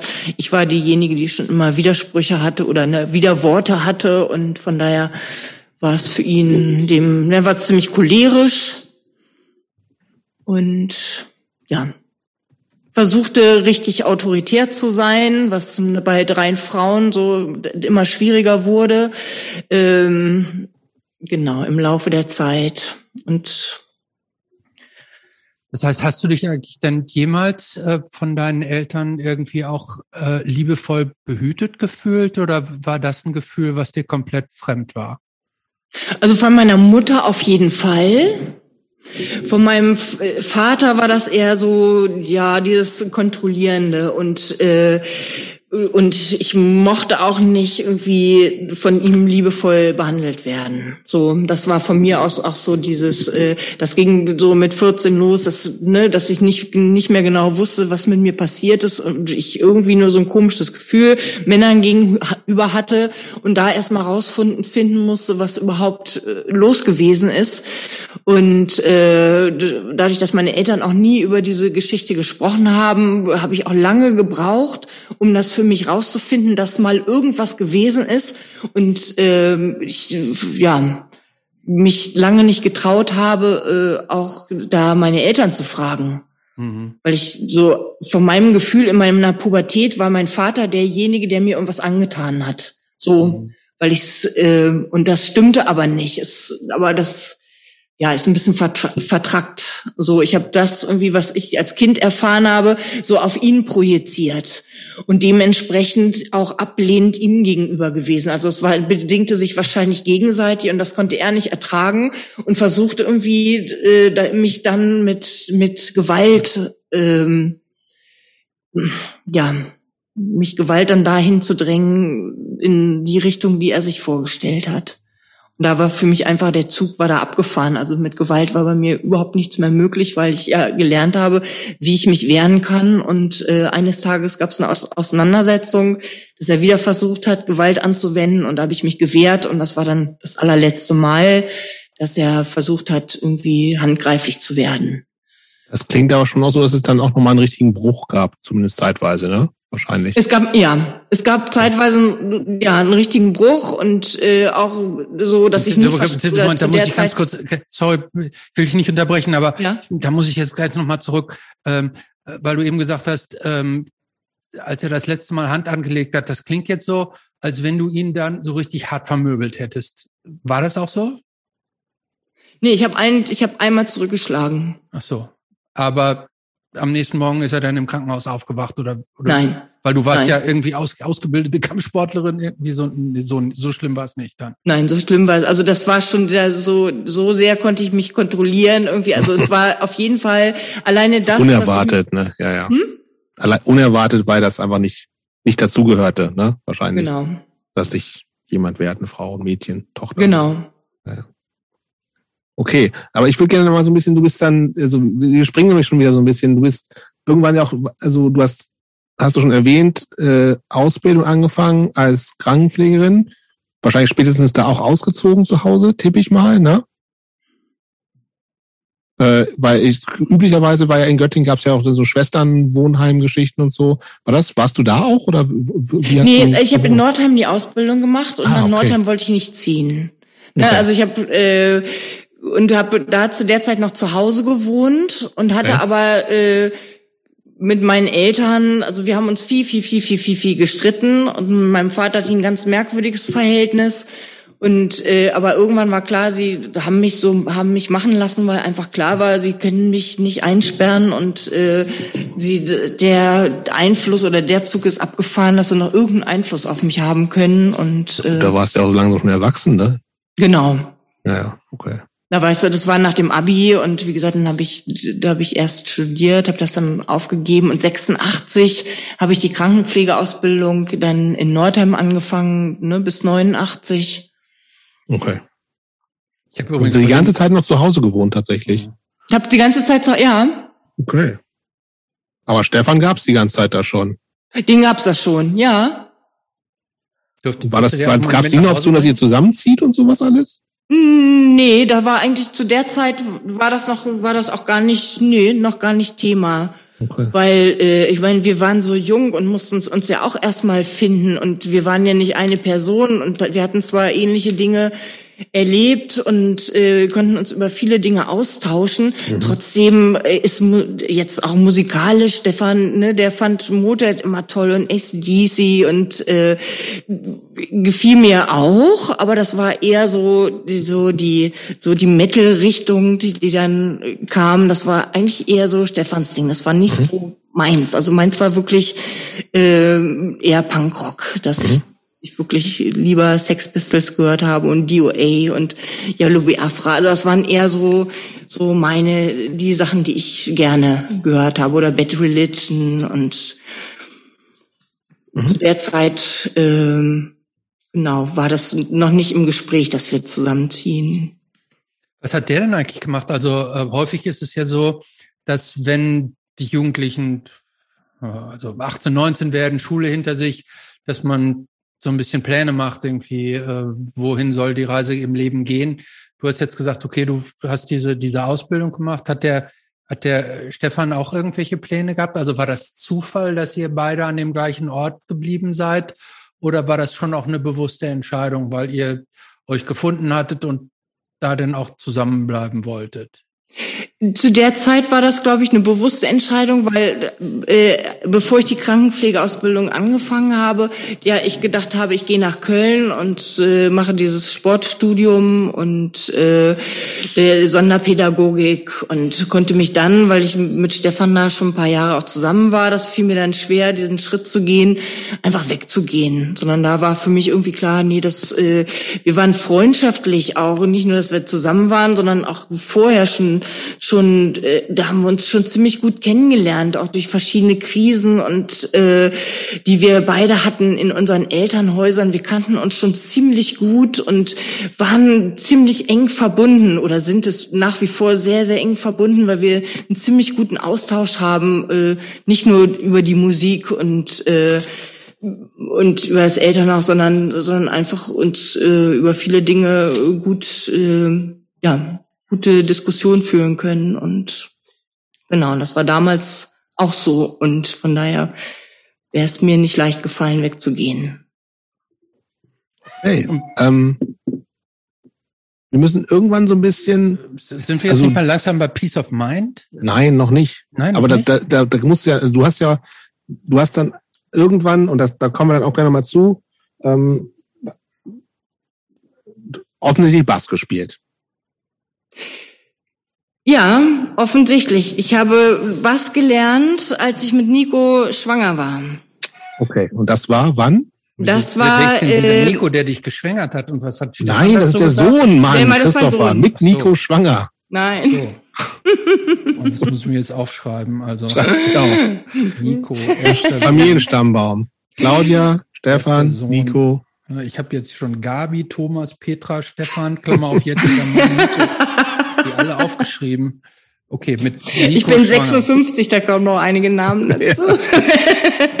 ich ja, habe hab hier genug Platz, ich habe es ja auf Papier. Also Nico ist der erste Sohn, überhaupt der einzige. Der einzige Sohn, dann noch eine Tochter. Und wie alt warst du? Wie alt warst du, als du schwanger geworden bist? Bitte? Wie alt warst du, als du schwanger geworden bist?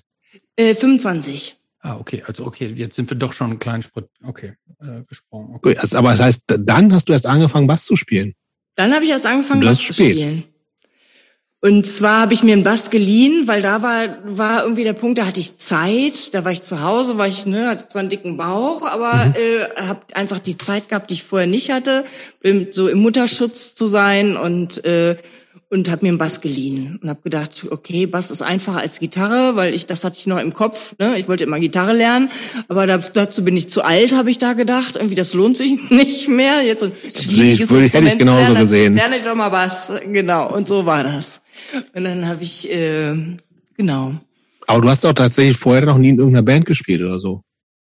Nee, ich hatte okay. nur meine Erfahrungen da innerhalb dieser kleinen Kirchengruppen und äh, da der klassischen Konzerte. Das waren so die die Banderfahrungen sozusagen mit anderen Instrumenten. Okay, ja, also von, von, mir aus können wir, also wenn tatsächlich Peace of Mind deine erste Band ist, war, ja, dann können wir gerne dazu kommen. Also vielleicht dann kurz zur Einordnung. Also Peace of Mind entstanden ist 1991 äh, in Hameln und als echte Schülerband. Und wir waren zu dritt am Anfang, sind aber so nach und nach alle zum Zivildienst oder Studieren 92, 93 nach Göttingen gekommen. So, und äh, unser Schlagzeuger Berti war der Erste, der ähm, nach Göttingen gezogen ist. Und äh, dann bin ich hinterher auch zum, zum Studieren und äh, unser derzeitiger alter Gitarrist Jörn ist dann zum Zivildienst nach Göttingen gekommen. Und irgend, aus irgendeinem Grund, also wir, uns gab es da schon zu dritt, wir hatten ein Demo aufgenommen und irgendwie, das ist jetzt so, so meine Erinnerung, kam Berti irgendwann an meinte, ich kenne da jemanden zum Bassspiel. Ich weiß ehrlich gesagt nicht mehr, ob wir ich glaube, ich hatte kein, ich hatte Bass gespielt. Ich hatte, glaube ich, keine Lust mehr. Ich weiß aber echt nicht mehr wieso. Auf jeden Fall meinte er dann irgendwie so, ich kenne wen, Claudia, ich weiß nicht woher. Das müssen wir noch mal rausfinden. Vielleicht weißt du das noch. Ja. Und er meinte, die könnte Bass spielen. Und dann haben wir gesagt, na gut. Und dann war das so. Und wie gesagt, ja, das, also wir habt hatten, ihr doch, habt ihr dann auch so eine äh, praktisch so eine Audition gemacht, wie wie als Metallica den neuen Bassisten eingesetzt hat? Die haben auch ganz viele Bassisten ausprobiert und dann gewählt. War das so auch oder hat, hat Claudia den Job einfach so gekriegt? Auf Wahrscheinlich hat sie ihn einfach so gekriegt. Aber ich würde auch gerne mal was an was Claudia sich und, und wie sie Berti kennengelernt hat. Wie gesagt, wir sind alles alte, so wir haben uns alle in der Schule kennengelernt. So, wir sind Dorfkids, aber weit, weit von Göttingen entfernt, naja, eine Stunde entfernt so. Das ist so Umkreis Hameln.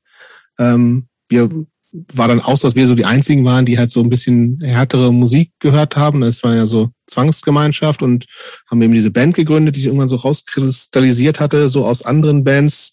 Und genau, und dann sind wir, wie gesagt, alle nach Göttingen und dann meinen wir, aber es, ja, Bert ein Jahr älter, früher gegangen, eher Abi gemacht. Ähm, und er hat dann irgendwann aus, irgendwie Claudia angeschleppt. ja, ich weiß auch noch und da, genau. Da, aber wie gesagt, da, da warst du ja schon Mutter auch. Und da in meiner Wahrnehmung uralt. Uralt. Uralt, da war ich 27. Boah.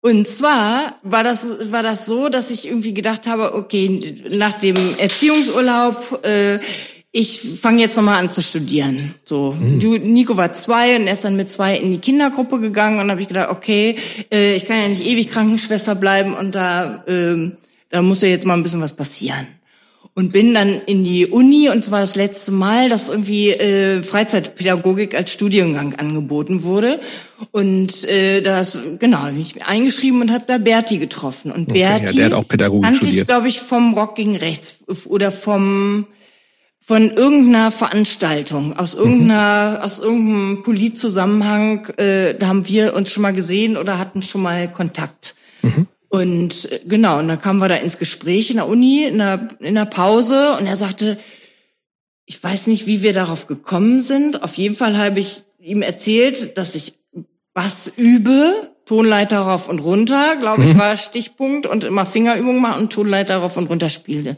Und er sagte, das, äh, das ist ja, das passt ja gut, weil Jobs, der wollte, der spielt jetzt Bass und singt und wollte Gitarre spielen oder Gitarre ah, lernen sowas. oder wie auch immer. Irgendwie sowas war das. Und dann könntest du doch äh, Bass spielen. Dachte ich, ach du Scheiße, ich bin Tonleiter rauf und runter spielen. Ich habe überhaupt gar keine Erfahrung. Ich weiß überhaupt gar nicht. Also mehr als mehr als wir damals konnten auf jeden Fall. Und bin blauäugig dann, weil ich äh, weil ich auch hören wollte und einfach blauäugig ins Jutzi unten in den Keller rein. Genau, und dann wart ihr da und habt mir eure Songs präsentiert. Und habe ich gedacht, ach du Scheiße, wie soll ich das, wie soll das gehen? Wie soll ich das spielen? Wie soll ich das lernen? Also ich war beim ersten Mal, war ich so überfordert, weil das war ja so viel weiß nicht, er hatte, glaube ich, schon zehn, zwölf Songs. Bestimmt, ja. Wir hatten auf jeden Fall ein Demo, wo relativ viele Songs drauf waren und waren genau. wahrscheinlich schon dabei, mehr zu machen. Genau, und dieses Demo, das habe ich dann mit nach Hause genommen. Und dann habe ich gedacht, nee, diese Blöße da, äh, jetzt nur, weil ich das Gefühl habe, ich krieg's nicht hin, nicht mehr hinzugehen, nee. Und wir, und dann habe ich geübt. Ich habe geübt, geübt, geübt, äh, Tag und Nacht und bin dann, glaube ich, eine Woche später dann zum nächsten Treffen gekommen. Und ich weiß nicht, wie es für euch war. Auf jeden Fall. Nailed it. Ja, also ich kann mich tatsächlich, ich habe so, ich, meine Erinnerung ist echt nicht mehr so gut. Ich weiß nicht, was da los ist. Auf jeden Fall, du warst irgendwie dann sozusagen einfach da. So, ich kann mich, und natürlich ist auch das anderes, wenn man sozusagen in, in, in einem etablierten Rahmen ist, äh, so, aber ich, äh, ich kann mich an diese erste Probe nicht erinnern, tatsächlich. So, für mich war das, also, und äh, kann mir das mega gut vorstellen, dass es gerade, wenn das irgendwie erste Band und äh, die, die, die gibt's schon, die existieren schon, dass das, also dass das eben genauso natürlich ist, wie du, wie du es gerade beschrieben hast. Aber ich, ich weiß da nichts mehr von. Also ich weiß, dass du einfach da warst und dass wir irgendwie gesagt haben, das hat das hat gepasst so. Das hat so dieses und ich weiß halt noch, dass es für für mich uns tatsächlich so ein bisschen so, boah, krass, die ist so alt. alt. So, genau. Ich war 19 oder 20 oder so und da, ich dachte, boah, 27 ist echt irre alt so. Mhm. Und Mutter, das war halt auch so, ich kannte niemanden, der sonst Kinder hat. So, das war halt einfach so, ähm, war, ja, so, und das, äh, und das, aber es war, ja, es war, hat, hat, hat ja irgendwie total, also ich kann mich nicht an, an einen holprigen Start oder so erinnern. Also klar, für dich jetzt wahrscheinlich so, im Sinne von, ich muss das alles lernen, aber ich, in meiner Wahrnehmung hat das, ist das alles relativ schnell zusammengekommen und wir haben dann ja auch ähm, relativ schnell auch zusammen gespielt und so, ne? Aber ja. ich, ich glaube nicht, dass ich schon, ich konnte ja auch nicht, ich konnte ja auch nur Bass spielen am Anfang und ich habe irgendwann dann, glaub, das ist richtig, ich wollte Gitarre spielen, aber ich glaube, ich habe das am Anfang noch nicht. Ich glaube, ich habe nur gesungen am Anfang, oder? Weißt du das noch? Äh, dort, du hast, du, du hast Gitarre gelernt. Du hast dann irgendwie in dem Moment, als ich da war mit dem Bass, irgendwie hast du, glaube ich, dir eine Gitarre umgeschnallt und hast gesungen und irgendwie dazu Gitarre gespielt. So habe ich das jetzt in Erinnerung. Okay. Ja, man kann sein. So, Christoph hat schon gesagt der Vorbereitung, ich habe so ein paar Fragen aufgestellt. Jetzt wird alles klein, klein, aber da müssen, müssen wir auch nicht, nicht so sehr ins Detail gehen. Aber kannst du dich an das erste Konzert erinnern? Und weißt du, wo das war? Ich weiß nicht mehr, wo es war, aber ich kann mich an das erste Konzert erinnern, dass ich, glaube ich, mit dem Rücken zum Publikum gespielt habe.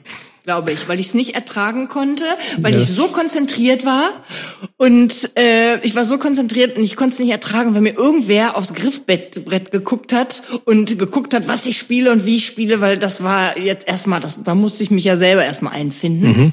Und ich glaube, nach, bei der zweiten Probe habt ihr mir dann gesagt, hier, weißt du überhaupt, äh, wir haben dann eine kleine Tour geplant. Kannst du mhm. dich daran noch erinnern? Und da war ich richtig unter, stand ich richtig unter Strom. Aber war das schon die Tour mit Pershing Boys? Ja. Das genau, war gleich das erste, da krieg ich jetzt noch schwitzige Hände, wenn ich dran denke. Da dachte ich, ach du Scheiße. Und ich bin so aus meinem, und ich habe gedacht, nee, ich darf, ich muss da jetzt, äh, ich muss jetzt üben, üben, üben, üben. Ich kann nicht jetzt als Frau, weißt du, diese psych typische, ach, da spielt ja noch eine Frau am Bass, ne? Und das wollte ich nicht. Ich wollte mhm. ja mal anerkannt werden, dass ich auch irgendwie äh, vielleicht nicht virtuos Bass spielen kann, aber bereit bin äh, oder Spaß habe daran an der Musik habe. Und da fällt mir eine Situation ein, dass äh, ich irgendwann mal gefragt wurde bei irgendeinem Konzert, wie kommt eigentlich eine Frau dazu, Männermusik zu machen? Weißt du das noch? Und der ja, Typ sagte, ey, Kotze, komm mal her, der ja, das ist eine Frau. Frauen. Ja. Ja, ich glaube, das war in. Äh, wie viel, also was für skurrile Momente irgendwie auch da waren und ähm, ja, also ich fand ja, es zu der Zeit. Ähm, alle haben sich gewundert, wie ich in dem Alter mit jungen, jungen mit Jungs irgendwie zusammen Musik machen kann und hm. gefragt, was mit mir nicht stimmt, so, ne? Und ich fand das irgendwie überhaupt, das hat mich überhaupt kein bisschen gestört, weil ich gemerkt habe, okay, musikalisch gefällt mir das und äh, es hat auch Spaß gemacht, zusammen Musik zu machen im Übungsraum und äh, ihr wart so, ihr, ihr wart nett und wie gesagt, Berti kannte ja schon und, äh, und Steffi und von daher. Ja, ja, aber tatsächlich dieses irgendwie, also für mich war es ja dann auch sozusagen das erste Mal äh, mit einer Frau in einer Band zu spielen. Und da ist mir tatsächlich auch nochmal, also, und das kam ja dann äh, mit Peace of Mind, die Peace of Mind-Geschichte geht ja, also es gibt ja auch eine, eine Post-Claudia Peace of Mind-Geschichte, die dann noch deutlich länger ist als die Prä-Claudia. Es gab eine kurze, also Peace of Mind eine lange Geschichte mit, und die, da mhm. gibt es zum Glück sehr viel weibliche Beteiligung dann mhm. noch, aber Claudia war sozusagen auch äh, die erste und genau das ist halt dieses, wir sind so Mitte der 90er, wir haben re relativ oft auch im Osten gespielt, so, ähm, und da, das ist dieses Phänomen, das ist was total Besonderes, dass da eine Frau spielt, die irgendwie dann auch noch, ja, einfach, ja, also im Nachhinein total absurd, ne? Also die einfach auch noch älter ist, aber ich meine, es ist, du warst Ende 20, das ist ja auch nix eigentlich so, ne? Aber es, es ist dann teilweise damals in dem, in dem, in dem Rahmen, in dem wir uns zum Teil bewegt haben, schon aufgefallen. So, ne? Und das, das ist schon echt crazy eigentlich so. Und dass dann noch dieser zusätzliche Druck da war, irgendwie was Besonderes zu sein, das ist echt irre eigentlich. In, in, auch nach wie vor finde ich so, ich habe das im Laufe dieses äh, Podcasts, glaube ich, schon irgendwie, weil wir auch viel mit Frauen reden, ähm, ist mir jetzt noch bewusster geworden, äh, wie, wie sehr halt auch Anspruch und gefühlter Anspruch dieser Szene und Wirklichkeit halt auseinandergeklafft hat, so. Und dass das einfach immer noch diese, in diese, in, in dieser, ja, diese, diese Besonderheit eben zufällig weiblich zu sein, halt einfach, äh, ja, auch ein, ein Druck da war eben, so, und Druck rausgelöst hat. Und das ist echt bescheuert. Aber das hast du auch so empfunden, ne? Also öfter mal. Öf ja, öfter mal. Also es war so, das, das Verrückte war, dass ich mir persönlich darüber nie so viel Gedanken gemacht habe. Da ich gedacht, okay, ich bin älter, aber äh, na und? Ich will ja nicht keine Beziehung, ich suche keine Beziehung, ne? Zu äh, sondern ich möchte Musik machen. Also das, das stand im Vordergrund. Ich möchte jetzt dieses Instrument, diesen Bass, ne, den ich da, wo ich Fingerübungen mache, was auch immer, und äh, das möchte ich gerne mit anderen zusammenspielen. Und das war eben einfach die Gelegenheit. Und da habe ich gedacht, auch die, ne, äh, da, das gucke ich und höre ich mir mal an und äh, und mein Gefühl hat gesagt, okay, das ist Musik, die gefällt mir, da kann ich mitgehen. Da, äh, und es waren, fand ich auch total viele, total tolle Momente im Übungsraum bei der Entstehung irgendwelcher Songs, wo dann alle, wo wir alle zusammengespielt haben und wenn es dann gerockt hat und so, das war doch, das, äh, da war für mich so, dass so, dass dann beim Musikmachen, dass es da einfach so gar keine Alters da gibt's so keine Grenzen. Also für mich war das gar nicht so bewusst erst irgendwie durch die durch die Außenwelt, die mich eher daran erinnert hat und dass ich mich dann gefragt habe, was ne, was stimmt mit dir eigentlich nicht irgendwie? Das ist ja schon schräg und äh, ja, viele Leute sich sonst was überlegt haben, was ich sehr also alles völlig absurd fand, weil mir ging's wirklich nur darum um dieses gemeinsame Gefühl, irgendwie zusammen Musik zu machen und ähm, Krach zu machen, laut mhm. zu sein und äh, rauszuschreien, was äh, die Missstände oder alle Kritik, die, man, so, die wir so hatten, einfach auch äh, loszuwerden als Ventil. Ja, stimmt. Ähm, wenn ich das richtig verstanden habe, warst du ja gerade frisch Mutter geworden, als du zu Peace of Mind gestoßen bist oder kurz, kurz vorher. Ähm, habt dich, ähm, hast, hast du denn praktisch dein kleines Kind, wenn ihr so auf so Touren, Shows gespielt habt, mitgenommen immer oder oder äh, hat sich der der habt ihr, hast du dich mit dem Stefan da irgendwie so arrangiert, dass er passt mal auf und du mal und Ja. der, der hat dich da praktisch dann auch gut unterstützt in, in Ja, ja.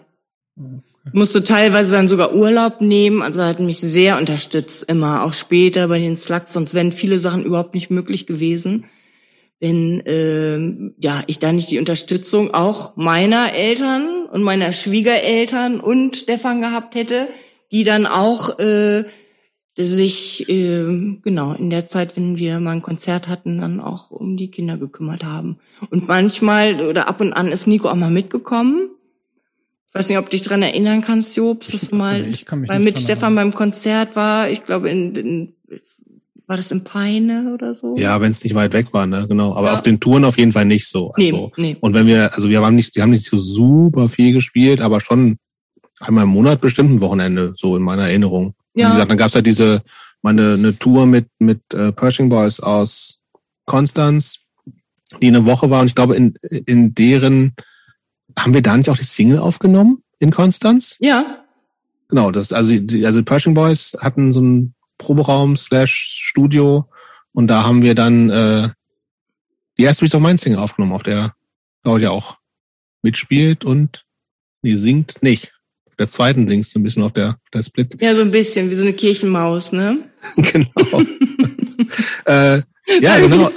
Äh, ja, aber es war natürlich auch tatsächlich so, das waren auch für, für mich und für die ganze Band ja auch noch einfach so totale Anfänge so. Es war also die, die Band gab es danach ja noch länger und hat, war dann so ein bisschen, ja, hat sich zumindest so, so ist ja keine große Band gewesen, aber so ein bisschen etabliert, aber das, das war damals alles noch so sehr,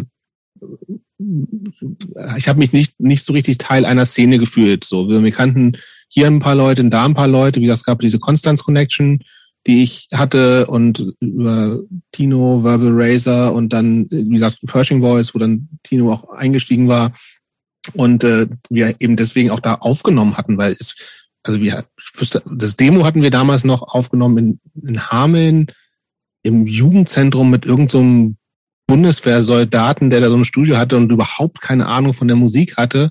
Und das war für uns auch so das erste Mal Studio mit jemandem, der auch die Band, also die Musik versteht. So, das ist so, ähm, das, das, das kannten wir noch Meinst gar du jetzt bei der Seven-Inch-Aufnahme? oder Genau, oder- bei der, bei der Savage-Aufnahme. Und das war, das war cool. Das war spannend, so, aber auch noch alles total neu, so, ne? Also, und das, das war auch so, dass, dass wir es, glaube ich, so, sozusagen auch zusammen neu erlebt haben, so. Also, wie gesagt, die Band gab's schon, aber es war jetzt nicht, ähm, dass wir irgendwie vorher großartig was gemacht hätten, so, sondern das war einfach, ähm, dieses, äh, ähm, ja, so ein Sch- Schülerband, Demo und dann haben wir angefangen und das und das, da war Claudia dann schon einfach auch so maßgeblich mit dabei und so ein bisschen zu vernetzen und connecten und sowas aufzubauen. So. Und das war für uns, für mich genauso die, diese ersten, die erste Aufnahme in Konstanz und aufregend und spannend und dann kommen da irgendwelche anderen Leute rein, die auch in Bands waren. Das, das gab es in Göttingen auch gar nicht so sehr. Das hat irgendwann so irgendwann angefangen, dass wir auch da so mit Spit Acid und so ein paar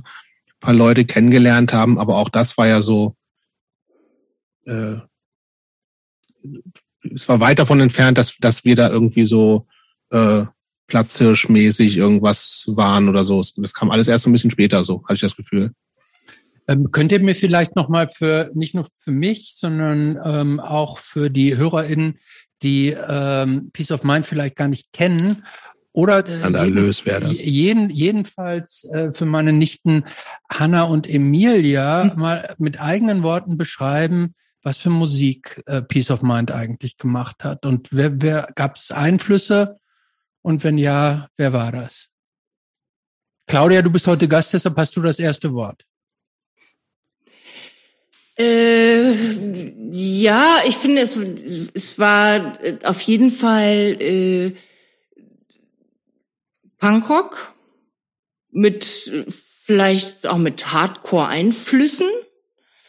Ähm, wobei äh, ich glaube, dominant oder, oder, nein, nee, dominant würde ich jetzt nicht sagen, aber die meisten Ideen kamen eigentlich eher von Jobst.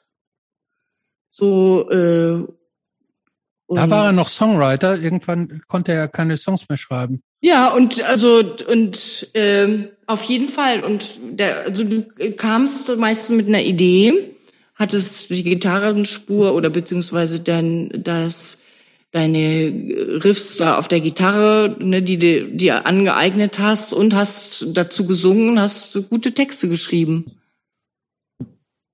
Ja, also ich glaube, Jörn hat noch viel gemacht zu der Zeit, ne, unser alter erster Gitarrist.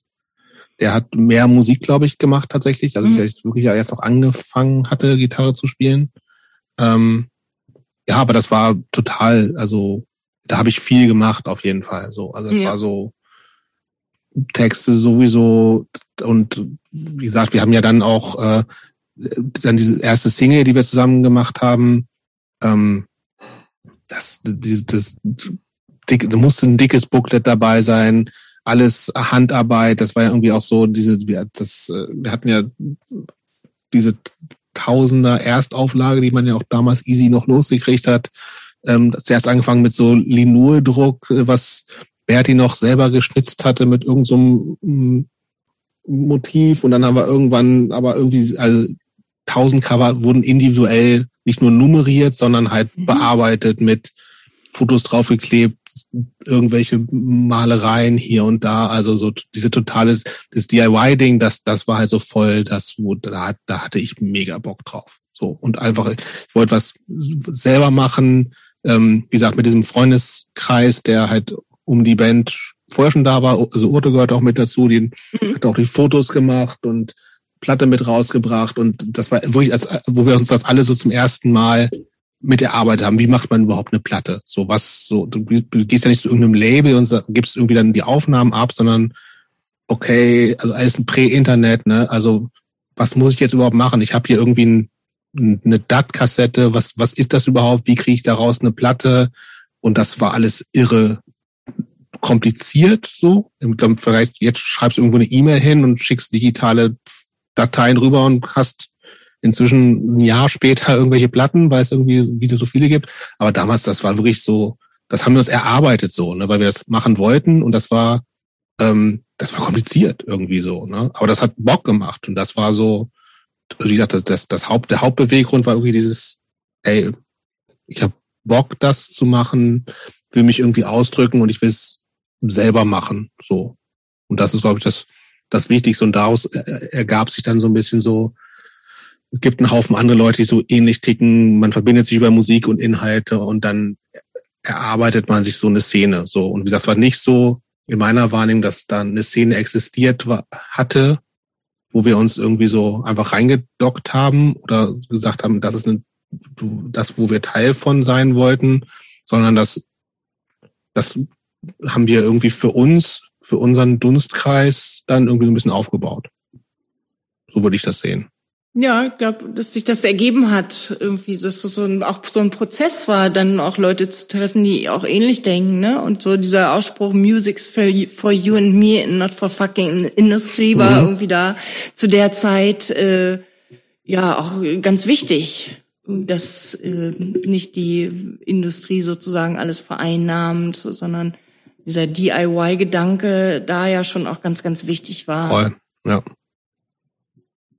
und sich auch nichts, äh, ja, einfach das auszudrücken, was gerade in einem steckt und äh, sich da auch nicht so zurückzunehmen, sondern ja, das war eine tolle Zeit auf jeden Fall. Ja, wichtig, auch vorher, genau. Ja. Ähm, genau. Wir haben noch eine zweite Single noch gemacht, auch irgendwie irre. Ich, ich weiß übrigens nicht, wo wir die aufgenommen haben.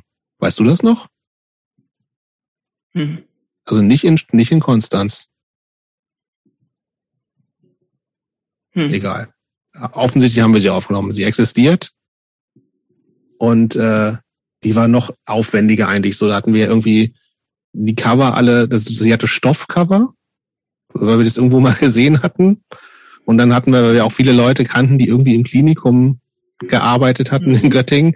Die mussten dann immer alle äh, Bettlaken klauen. So, so in, in, die waren damals so so pissgelb. Mhm. Wahrscheinlich, damit irgendwie die Pissflecken nicht so auffallen oder so, ich mal. Und dann hatten wir halt hunderte von diesen Bettdecken aus dem Klinikum geliehen, Dauer geliehen, dann in Platten, also siebdruckt, in Plattengröße ausgeschnitten, zusammengenäht, auf links, umgedreht und dann da tausend Platten reinge, mit fettem Booklet natürlich noch. Mit, mhm. mit aufgehendem Anarcho-A hinten drauf.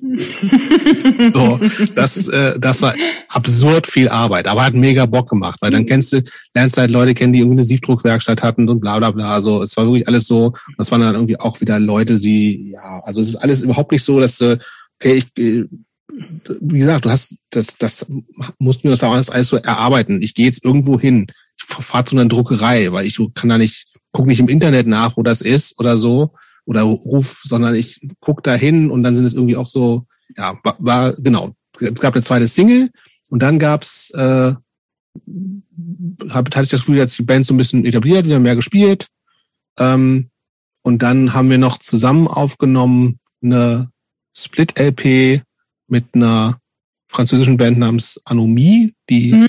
ich auch für so ein Kontakt von mir war. Äh, die hatte ich irgendwie mal Platten getauscht, so wie das damals ja dann auch so war. Also Single war ja alles, Singles war also DIY, Vertrieb, getauscht, ähm, eigen, eigenes Label, beziehungsweise mit unserer Freundin Orte.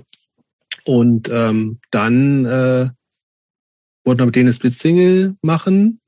Und wir sind in da auch wirklich, auch absurd eigentlich, wir sind äh, nach Würzburg gefahren, zu Ma Raab, weil der hatte bei Ego Trip gespielt, die ich damals total super fand. Und irgendwie kannte auch unser damaliger Dirist noch, Jörn, äh, den und äh, der hat ein Studio. Und das ist eigentlich auch so.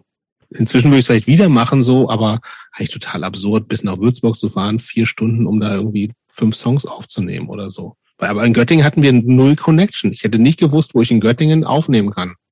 Eigene Sachen waren, das war so out, out of reach. Jetzt so Home Recording machen ja auch alle. Und da also, gab's nichts. Gab es da Tom Spötter, das Outer Space Studio noch nicht? Ja, aber war mir unbekannt. Okay, da haben ja. wir später auch nochmal aufgenommen. Genau, es gab so in Göttingen auch so ein paar Bands noch so vorher, so, die irgendwie so, die Fremden oder sowas, gerade so eine Band, glaube ich. Die ne? Fremden, ja. So, aber das waren alles so Connection, da, die, die kannten wir nicht und dann sind wir nach, nach äh, weil es so ein bisschen mehr dann auch schon so Szene war und wie gesagt, so Ego-Trip fanden wir cool.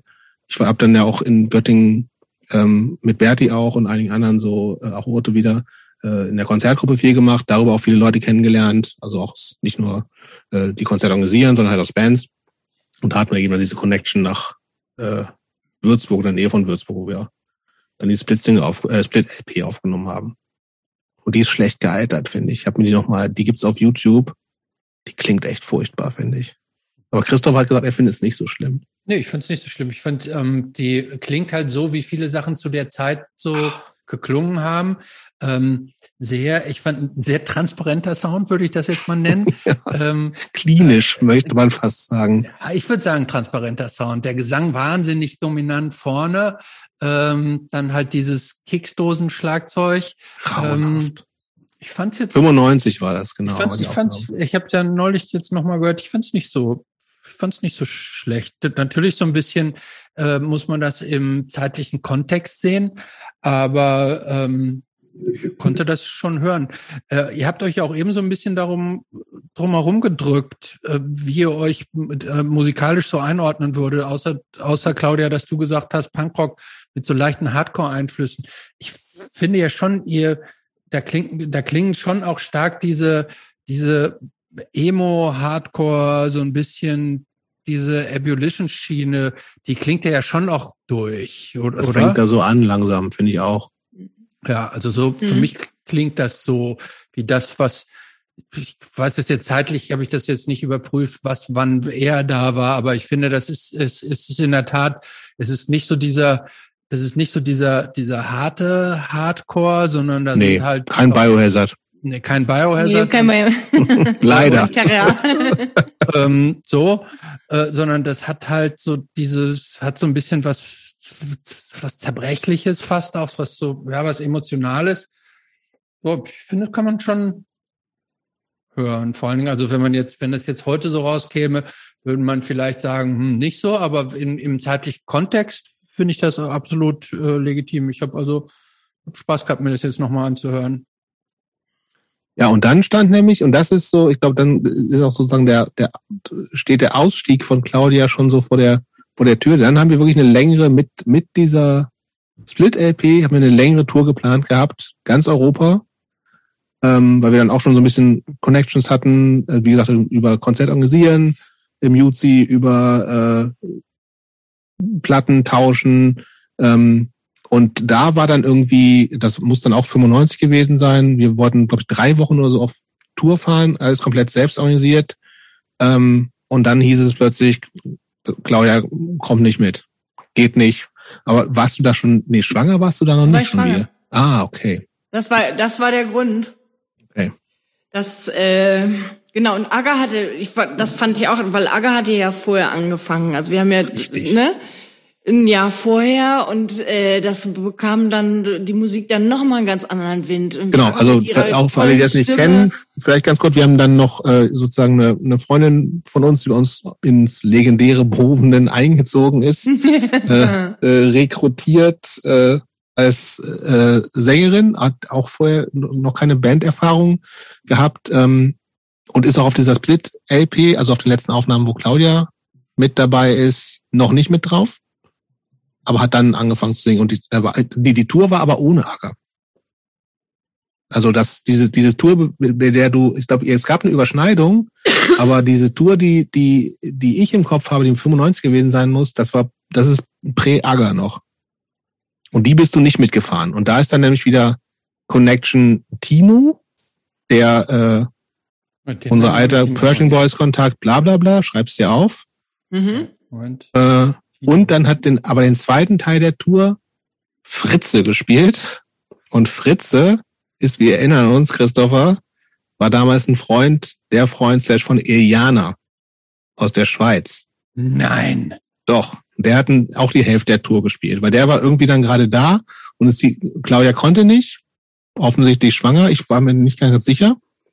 Ähm, und dann. Und der damalige Freund von Eliane hat mit dir da, äh, mit euch da Radau gemacht.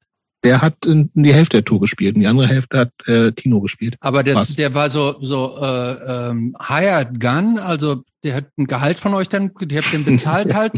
Und dann, aber das war kein offizielles ja, mit, Mitglied. Mit, mit Reis und Bohnen wurde der bezahlt. So. Okay. Aber nee, lass uns genau. Also äh, okay, also Grund war tatsächlich die Schwangerschaft dann. Ja. Okay. Das wäre der Grund. Irgendwie, da war klar, äh, schade. Also ich fand's einerseits schade, andererseits, ja, habe ich mich auch gefreut. So, also das ist äh, sind ja immer so zwei Seiten. Und Klar. aber vom, vom musikalischen, also fand ich total schade, weil es fing ja gerade so an, auch ne, mit Aga dann nochmal eine andere Frau dazu, nochmal einen anderen Einfluss, wie gesagt, mit ihrer genialen Stimme. Das, das äh, hat dann richtig, richtig angefangen zu rocken als, mhm. äh, ja. Genau, und deswegen war es schade, dass ich dann irgendwie aufgehört habe. Hast du, du hast uns ja danach noch gesehen, auf jeden Fall. Mhm. Wir haben dann auch zusammengespielt. Zum Beispiel mit Slugs und. Ja, das schon. Ja, ja, stimmt. Aber kannst du dich noch erinnern, also, wie es für dich war, das erste Mal die Band ohne dich zu sehen? Ich glaube, ich war wehmütig. Hm. Ich war, also das war so, äh, da war ja Judith, hat was gespielt, mhm. Aga hat gesungen und ich fand, das war so alles so stimmig und äh, also ihr habt, also es war für mich sehr beeindruckend, weil ich dachte, wow, immer aus der Perspektive, das ne, klingt ja super und äh, für mich so ein bisschen Wehmütigkeit, weil ich dachte, oh ja, das ist jetzt äh, das ähm, ja für mich ist es der Zug abgefahren sozusagen. Mhm. Und ähm, ja, das fand ich schon auch ein bisschen traurig, muss ich sagen. Klar, verstehe ich. Aber mm, also machen, machen wir mit Bands schon weiter? Ja, ne? Ja. Ja, sagst du? Ähm, ja, ich überlege gerade noch, ob ähm, fand das ähm,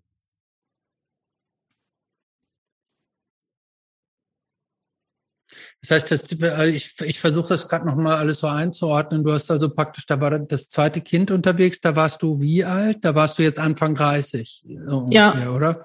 Ähm, was hast du da, habe ich das vergessen oder hast du es noch gar nicht gesagt? Was hast du zu der Zeit, hast du da beruflich irgendwas gemacht eigentlich? Oder, oder wie, wie war es? Hast du da Mutterschutz gehabt oder was? Ähm ich hatte ja angefangen zu studieren. Ne? Genau, ne? Habe ich ja erzählt, dass ich Berti getroffen habe. Ja, aber das hast du ja nicht zu Ende studiert, oder doch? Das, nee, ich habe nicht zu Ende studiert und bin dann wieder in die Pflege. Also ne, 20 Stunden ah, habe ich im Aufwachraum okay. Mhm. gearbeitet, da in der Anästhesie und äh, genau. Okay. Und ähm, du hast dann, äh, also ich meine, mit dem ersten Kind ging das ja offensichtlich gut mit der Band. Und als mit dem zweiten dann nicht mehr oder war das dir dann zu viel administrativer Aufwand, zwei kleine Kinder zu handeln und dann noch Band? Äh, ich muss ehrlich sagen, ich kam gar nicht auf die, also nachdem ich bei Peace of Mind aufgehört habe, da war ich ja schon 30, ne, ich bin dann da noch älter geworden. Mhm. und für mich war klar, okay, jetzt irgendwie werde ich Mutter, zweifache Mutter, jetzt muss doch irgendwann mal vorbei sein mit Punkrock, jetzt musst du doch mal vernünftig werden, also so, ah, okay, ne, die mhm. Worte aller aus meiner, äh, und haben, und inklusive mir selber, dass ich gedacht habe, okay, jetzt äh, ist es dann auch vorbei. Und nach zwei Jahren, als ich dann mit Jule zu Hause, Jule war zwei ungefähr, und kam dann so langsam ja, war daran zu denken, Jule dass ja auch in Kindergruppe, in Kindergarten. Warte mal, ich habe ich mir noch Jule ist die Tochter. Die meine Tochter, ja, okay. oder unsere Tochter. Mhm. Ja. Okay. Und genau, und dann habe ich bin ich mit Jule spazieren gegangen an alleine und es war total geregnet und sie schlief da in der Kinderkarre und mir fiel irgendeine Melodie ein und äh, irgendein Text dazu und dann da habe ich ganz laut gesungen und es war niemand drumherum und war so ein bisschen wehmütig, weil ich gedacht habe, nie wer, wieder werde ich wahrscheinlich Punkrock oder ne, Musik mit anderen das zusammen machen. Nie wieder, nee. Weil mein Platz in der Band ist belegt und äh, genau und das war und dann, äh, und dann auch noch so von von offensichtlich so charismatischen äh, äh, jüngeren Kolleginnen bist du, gab da so eine gewisse Wachablösung dann ja auch so ein bisschen auch, oder? Hat sich das so angefühlt, als wenn da praktisch jetzt auch eine neue Generation von, von Frauen in die Band eingezogen ist? Nee. Nee, so nicht. Nee, überhaupt, nee, überhaupt kein Stück. Überhaupt gar nicht. Irgendwie, also ich fand Aber die waren nicht so alt wie du, oder? Also hm? jetzt, niemand, waren, niemand war so alt wie alt Claudia. Wie, okay. Mhm. Nein. Okay. Nein. Nee, also das, das habe ich nicht da überhaupt nicht empfunden, weil für mich, ich hatte einen ganz anderen Film. Ich, wie gesagt, ich habe aufgehört, muss dann bei Peace of Mind aufgehört, weil klar war, okay, schwanger geht es nun mal nicht. Mhm. Und hinterher werde ich auch mich erstmal natürlich um mein Kind kümmern und mhm. äh, und irgendwann kam dann einfach die Phase, wo ja auch Jule dann äh, schon bereit war, mal zu Oma und Opa da schlafen zu wollen oder auch äh, in den Kindergarten ging und und da fehlte mir das und da habe ich gedacht, ah, da kam dieses dieses Gefühl wieder, oh, ich möchte wieder Musik machen, ich möchte wieder Musik machen, das war so schön und äh, ja, und genau. Dann, ja, ja, ja, und was dann? Also die, die, da war das dann dieses Gefühl und dann? Und dann habe ich, äh, waren das viele Zufälle, die dann dazu führten, dass ich äh, bei den Slugs, irgendwie damals war es, gab es noch keinen Namen, da gab es drei Frauen, die sich getroffen haben, Denise, Ulle und damals Schmidti, die irgendwie sich ein halbes Jahr vorher getroffen haben und zusammen äh, Instrument oder ihr Instrument gelernt haben. Das heißt, Schmidti, die konnte, war schon virtuose Gitarristin mit einer ganz tollen Stimme und äh, Genau, und dann hat eine Arbeitskollegin hat mir hat mir eine Telefonnummer gegeben und dann habe ich da angerufen und habe ich mit Denise gesprochen. Und wir kannten uns so aus Politzusammenhängen vom Sehen. Äh, und aber niemand wusste, da hieß nur, da kommt eine Claudia aus Nörten-Hardenberg. Und keiner hat so an mich gedacht, dass ich das sein könnte. Nee, ich kenne keine Claudia aus Nörten-Hardenberg. Da war ich so ein bisschen, dachte ich, ne, wie der Chris noch irgendwie alle haben gerätselt, wer könnte das bloß sein? Ne? Und dann kam ich dann um die Ecke und Steve war da, waren natürlich auch Leute, die neugierig waren, die gucken wollten, wer kommt kommt jetzt da, wer ist jetzt die Claudia aus Nördnadenberg?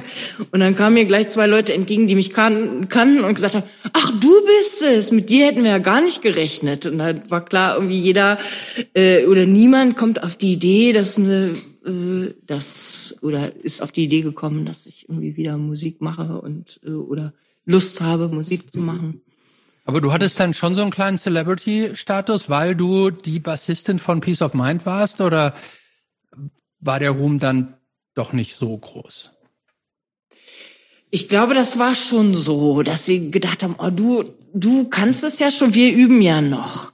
Und da habe ich gesagt, nee, nee, nee, nee, ich habe jetzt auch lange nicht Musik, also was heißt können? Also ich und wir haben sozusagen gemeinsam dann äh, wieder geübt und haben gemeinsam angefangen äh, unsere Instrumente zu lernen, weil ich hatte ja auch schon lange nicht gespielt und und und schon gar nicht mit anderen zusammengespielt. Also wir haben das schon so wirklich gemeinsam begonnen und äh, und trotz, genau, Chris, den habe ich nämlich vor der Tür getroffen bei meinem ersten Treffen mit den, mit den anderen Mädels. Und er sagte, was willst du denn da? Da spielt doch, Ulle spielt doch Bass. Da dachte ich, oh, scheiße. Gab ja, Moment, der Bass ne? spielt, ne? Ja. Ulle spielt doch Bass. Und so ging's mir, ne, bei Peace of Mind, Mensch, ich kann doch da nicht mitspielen, da spielt doch Judith Bass. Und, mhm. äh, und dann wollte ich erst auch gar nicht reingehen oder zumindest sagen, ja, okay, das hat sich ja dann wohl erledigt, da gibt's ja schon einen Bass.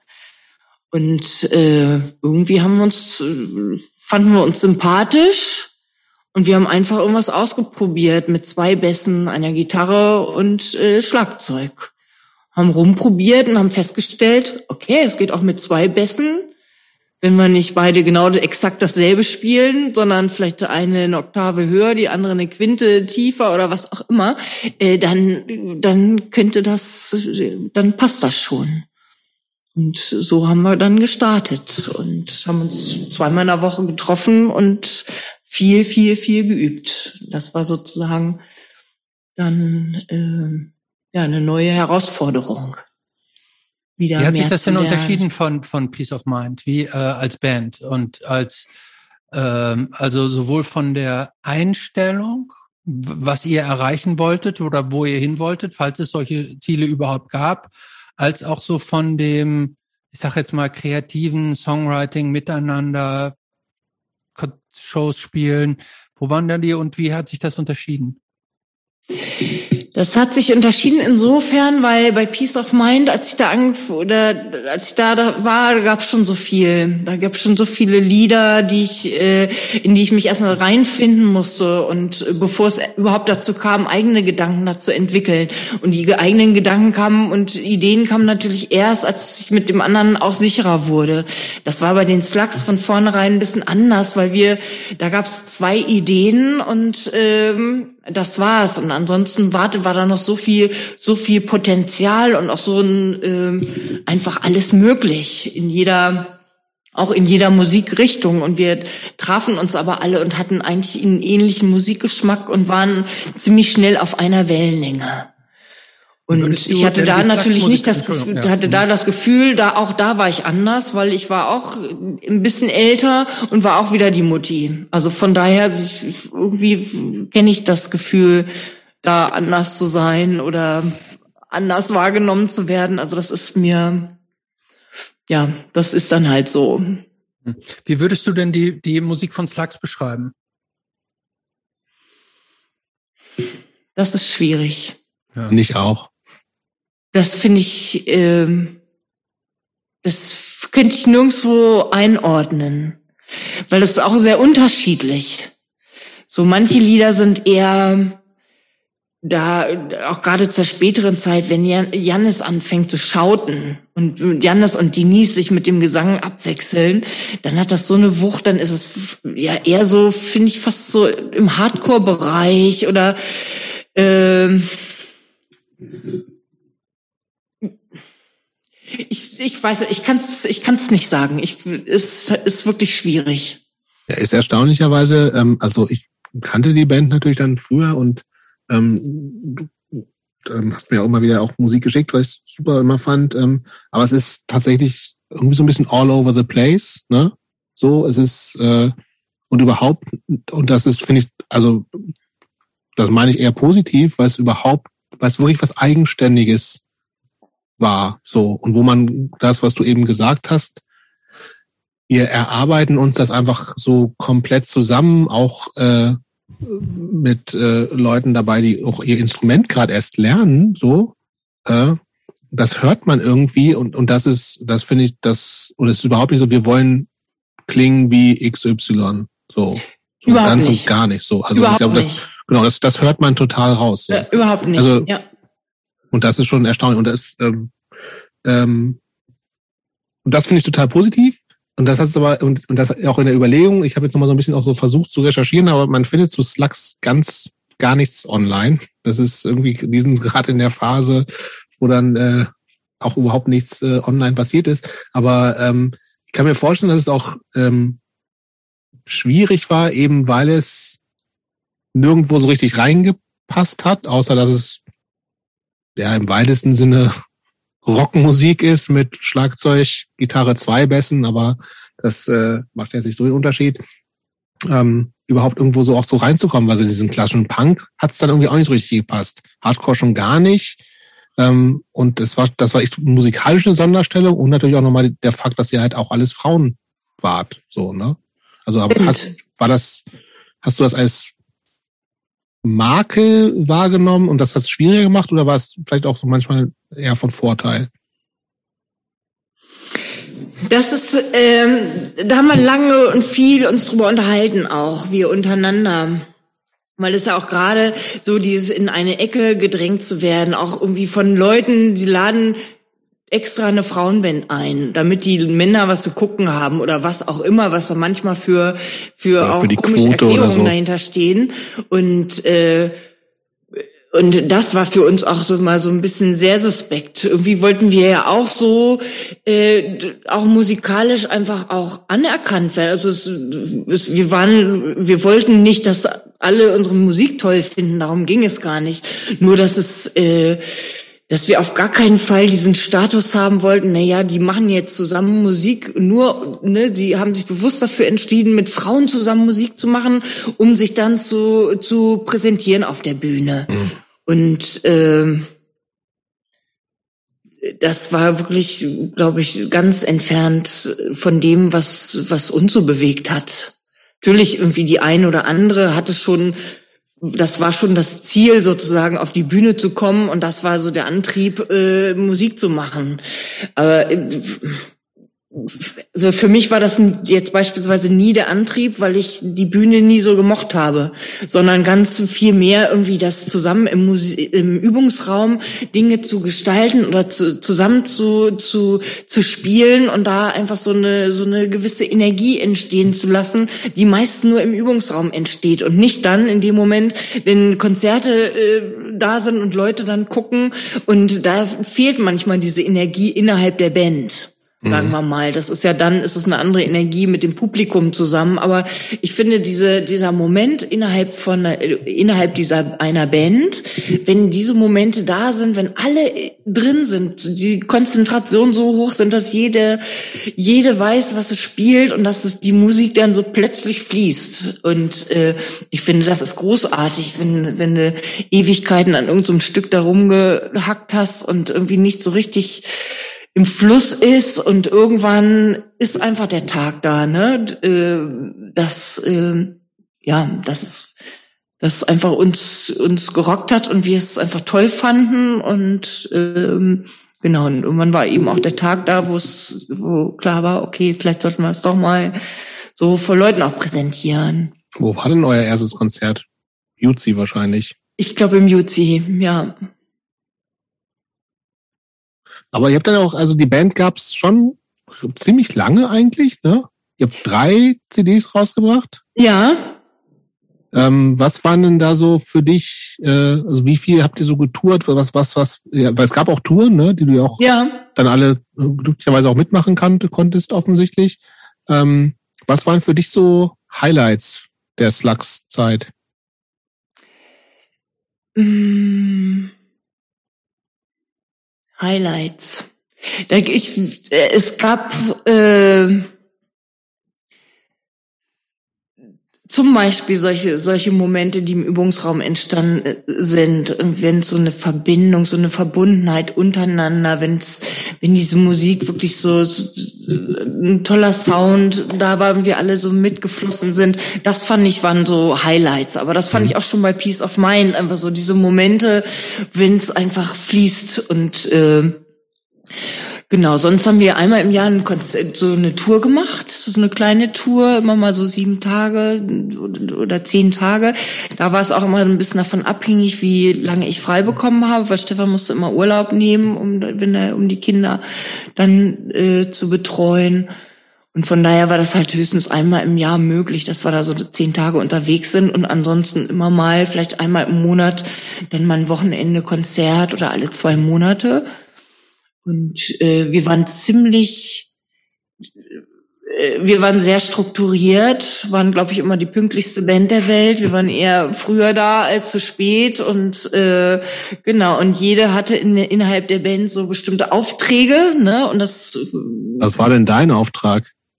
Mein Auftrag ähm, war zum Beispiel, wenn wir zu Konzerten gefahren sind, Auto zu fahren. Meiner und Denise Auftrag sozusagen. Mhm.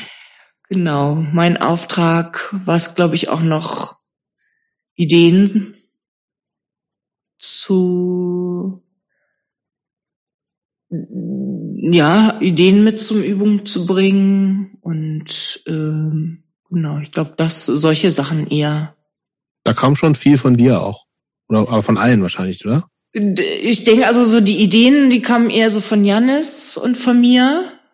Mhm. Und äh, dann hat sich das im Übungsraum so entwickelt, dass jeder dann letztendlich das Spiel oder gespielt hat, was dazu gepasst hat. Was mhm. und, äh, genau. Das klingt jetzt alles relativ relativ nüchtern, finde ich, so wie du das schilderst, als wenn das so eine sehr konzentrierte Veranstaltung gewesen wäre, wo ja halt jeder hat eine Aufgabe gehabt und so. Ähm, ich habe ich habe es im, im, im Vorgespräch schon angesprochen und ähm, du hast mir da die Erlaubnis zugegeben. Deshalb will ich es jetzt auch hier ansprechen. Ich habe nämlich, als ich äh, so ein bisschen recherchiert habe, äh, wurde mir zugeflüstert, eure Band ähm, wäre auch dafür bekannt gewesen, ähm, einfach auch ähm, außergewöhnlich freigeistig gewesen zu sein. Ne? Und ähm, zumindest äh, eine oder mehrere deiner Bandkolleginnen hätten also auch ähm, gerne irgendwie auf Shows Typen kennengelernt und ähm, hätten praktisch äh, äh, auch so einen leicht hedonistischen ähm, äh, Lebenswandel auf Tour geführt. Äh, schilder das vielleicht doch mal aus so wurde es mir so zugeraunt. Ähm, schilder doch mal aus deiner Sicht, wie freigeistig und, und ähm, weltoffen deine Bandkolleginnen so waren. Ähm, ja, also da ist, da ist was dran, was du erzählst. Ja, das, das ist jetzt kein Gerücht. Ähm, sicherlich hatte die eine oder andere dann auch äh, hat dann Bekanntschaften geschlossen oder hat sich dann da vergnügt. Das, ja, das war so, ja. Ähm, ähm, ist doch weiter gerne mal Skandal, aber ich finde nee, nee, nee, überhaupt kein Skandal. Nein, nein, nein, ich finde es überhaupt nicht Skandal, von, sondern das ist etwas, was man äh, von Männern ja schon eher hört. Und ich finde es eigentlich gut, das ist sowas eben auch bei Frauen, dass Frauen halt eben auch die gleiche Freiheiten haben und sich das genauso auch rausnehmen. Ähm, insofern finde ich das gut, dass man das auch mal, also das finde ich, das muss man ja auch, das ist ja auch nichts Schlimmes dran, so, ähm, sondern ähm, ich finde, das kann man auch dann ja auch mal so sagen, dass das auch geht, ne? Also und dass es auch in Ordnung ist, so äh, und dass man das auch nicht irgendwie so weghuscheln muss, sondern dass man auch sagen kann, irgendwie so, ich habe Lust drauf und irgendwie hat sich ergeben und war gut gewesen und war alles einvernehmlich so. Ähm, das, äh, so wollte ich das nur eben auch hervorgehoben haben. Einfach im Gegensatz dazu auch, äh, dass man irgendwie sagt, das ist, äh, das ist irgendwie so ein Verhalten, was immer Männer nur so an den Tag legen, sondern dass das auch genauso Frauen irgendwie so haben können und dass es auch so in Ordnung ist. So wollte ich das nur verstanden wissen. Nicht als Skandal, mein lieber Jungs. Mhm. Auf, über, Skan über Skandale sprechen wir, wenn wir mit dir sprechen? Die verschweige ich alle. So, also meine Recherchen, die laufen jetzt schon im Hintergrund heiß. ähm, ja, müssen wir zu Slugs noch was sagen? Äh, wo, wo kommt der Name eigentlich her? Hat der, hat der Name irgendeine Bedeutung? Slugs? Achso, wir haben lange überlegt äh, und irgendwie heißt Slugs auch Faustschlag. Ach, ach so. Und deswegen heißt nicht nur Nacktschnecke, sondern auch Faustschlag. Ach so, das, und das, das war halt jetzt auch nicht so gewusst. Hm? Also mit GS erste, eigentlich. Auch das erste hätte ich nicht gewusst, dass Slugs äh, Nacktschnecke heißt. Ja, aber man kann nicht alles auf Englisch wissen. Ähm, äh, Faustschlag. Also da, Ach so, mich würde doch, ich habe noch mal eine Frage an Christopher, weil du hast das jetzt auch. Also wie gesagt, es gibt online nichts zu hören von euch leider. Aber äh, Claudia war so nett. Ich habe ja alles schon gehabt, aber ich, Christopher das doch auch nochmal zu schicken. Ja. Christopher ja gerne musikalische ähm, Recherche betreibt. Ja. Wie würdest du das denn beschreiben? Ah, ich habe mich tatsächlich auch sehr, sehr schwer getan. Ähm, ich fand es auch so ein bisschen emo-mäßig. Äh, äh, da, das hätte ich jetzt als erstes gesagt. Das hat äh, zum Teil auch schon kleine so Screamo-Elemente drin.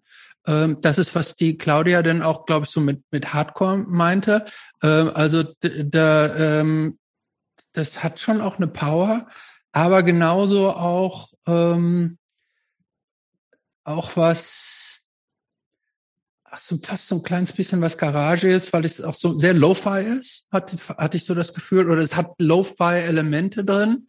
Aber tatsächlich, äh, ich habe auch ich habe auch wirklich so ein paar Mal hin und her gehört, weil ich immer überlegt habe, was höre ich hier eigentlich? Und das ist eigentlich ja auch eine gute, eine, eine gute, oh. gutes äh, ähm, Qualitätskriterium dafür, wenn man es halt nicht sofort in irgendeine so Schuppe, äh, Schuppe ähm, Schublade schieben kann und sagen kann, ja, das klingt ja wie das oder das ist genau der, der das ähm, Vorbild gewesen, aus dem, aus dessen Versatzstücken das jetzt hier zusammengesetzt wurden.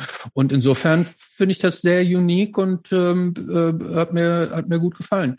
Ich fand es auch interessant, ähm, wenn ich mir die die die die Text, also die die Titel sind auch so kurz und knackig, ne? Also äh, ein ein Track heißt Music mhm. oder Spring War Diva, 12, Simple. So, also. Ja, das ist sehr kurz, stimmt. Ja, das, hat, hat ganz schön ähm, knackige, äh, äh, knackige Titel. Äh, 4 plus 1, Waiting, Honey Bear, Kick. So, also das hat sowas, was äh, die die Titel haben schon sowas reduziertes und ich finde genauso hat auch die ähm, die Musik sowas ähm, sowas ja, es hat so eine gewisse, äh, so eine gewisse Reinheit. Ne? Das ist, das ist so wenig, äh, wenig äh, verwischt. Kann man, jetzt, kann, man, kann man jetzt kann man jetzt immer sich noch nichts drunter vorstellen, aber äh, das nee, das ist auch was sehr eigenständiges einfach. Das also, waren aber jetzt so die Impressionen, die sich mir aufgedrängt haben. Es gibt auch übrigens noch einen Titel, der heißt Therapy und Distortion. Mhm. Ja. Was sagst du dazu, wenn du das hörst, Claudia? Ja, das war eine, das ist, glaube ich, auf der äh, äh, Dragson Slugs and Rock'n'Roll, auf der, das ist die zweite CD. Die finde ich sehr, äh, ja, finde ich sehr, sehr kraftvoll jetzt im Vergleich zu, also kraftvoller als im Vergleich zur ersten. Und äh, jetzt in der letzten CD, die von der Qualität nicht so gut aus, nicht so gut ist, die 2014 aufgenommen, die wir da aufgenommen haben, als wir uns eigentlich schon aufgelöst haben und die Überlegung war, oh, schade um die Lieder, die sind jetzt alle weg, wenn wir sie nicht noch irgendwie mal konservieren, weil wie gesagt im Netz findest du auch nichts. Und äh, da haben wir, konnten wir uns gerade dazu durchringen, die noch aufzunehmen und leider aber nicht zu mastern. Also von daher ist die, ist die Qualität nicht so richtig gut.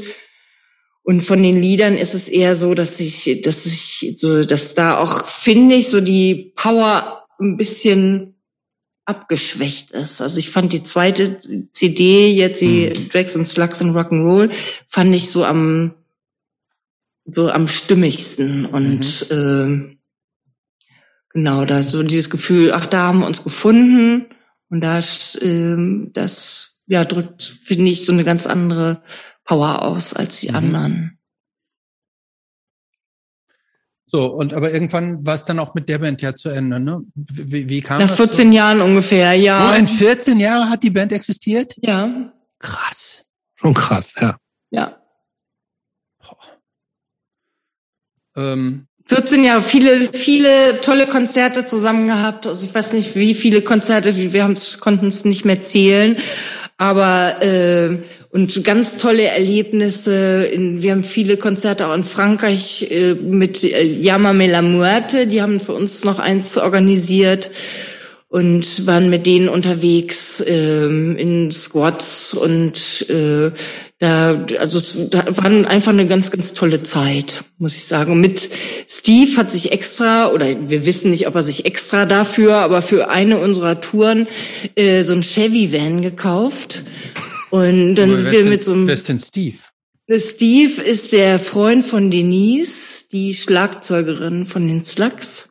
Ach. Der hatte so ein oder hat ein Febel für amerikanische Wagen und unter anderem so diese Chevys, äh, hat er glaube ich zwischenzeitlich dann drei gehabt und hm, mit, mit dem seid ihr immer rumgefahren. Hm? Mit dem seid ihr dann immer rumgefahren? Mit dem sind wir viel zu Konzerten gefahren. Ganz geil ja. eigentlich. Das war so ein, äh, und das war eigentlich immer schon ganz witzig, was mit so einem lauten amerikanischen Stinkeauto eigentlich, ne? Kommst du da vorgeprescht, da stehen da so ein paar, steigen ein paar zottelige Mädchen da aus oder Frauen da aus. Also es war schon ein Kontrast und fährst dann, keine Ahnung, fiel mir gerade ein, so in die Hafenstraße zu einem Konzert, ne? Mit einem Chevy-Van. Also es war schon auch obskur und die Leute kamen raus und fanden das toll. Und irgendwie, wir dachten, ist ja schon wirklich äh, ein bisschen skurril, alles skurril. Also mit dem Bus wurde es noch skurriler eigentlich. Aber habt ihr euch da irgendeiner Szene zugehörig gefühlt? Aus deiner Sicht? Wir äh, eigentlich eher ja so so der Frauen Trans äh, Szene, da war Jannis sehr, sehr aktiv und äh, hat im Grunde genommen ja für uns auch viele Konzerte so organisiert. Das äh, genau, das hat hat überwiegend in, den, in der ersten Zeit irgendwie eigentlich äh, Jannis da ihre Kontakte da spielen lassen. Hm. Hat die, ist die Band, äh, 14 Jahre hat, hat sie existiert, hat die so die Anerkennung gekriegt, die sie verdient hätte aus der Rückschau für dich? Die Anerkennung, ähm, das war manchmal ein bisschen schwierig, so überhaupt äh, ernst genommen zu werden, weil ne, viel hieß es ja auch, na ja, Frauen, die da zusammen Musik machen und das war schon ein bisschen schwierig oder die Unterstellung, wir, ne, wir würden ja uns nur als Frauenband äh, präsentieren, um berühmt zu werden und äh, also wirklich ganz ganz skurrile Vorwürfe, die mit denen wir uns immer wieder konfrontiert äh, sahen und äh, auch immer wieder die Erklärung und die Fragen, wie es dazu kommt, warum wir uns als Frauenband zusammengefunden haben. Und das hat uns irgendwann schon schon eigentlich äh, ja so ein bisschen genervt und äh, waren vielleicht auch gar nicht mehr so davon abhängig, dass wir jetzt nur diese Anerkennung kriegen. Für uns war es wichtiger, dass wir eine Entwicklung mhm. durchmachen, dass wir weiter Ideen haben und äh, ist innerhalb der Band und wieder krachte es natürlich hier und da mal, aber dass es wir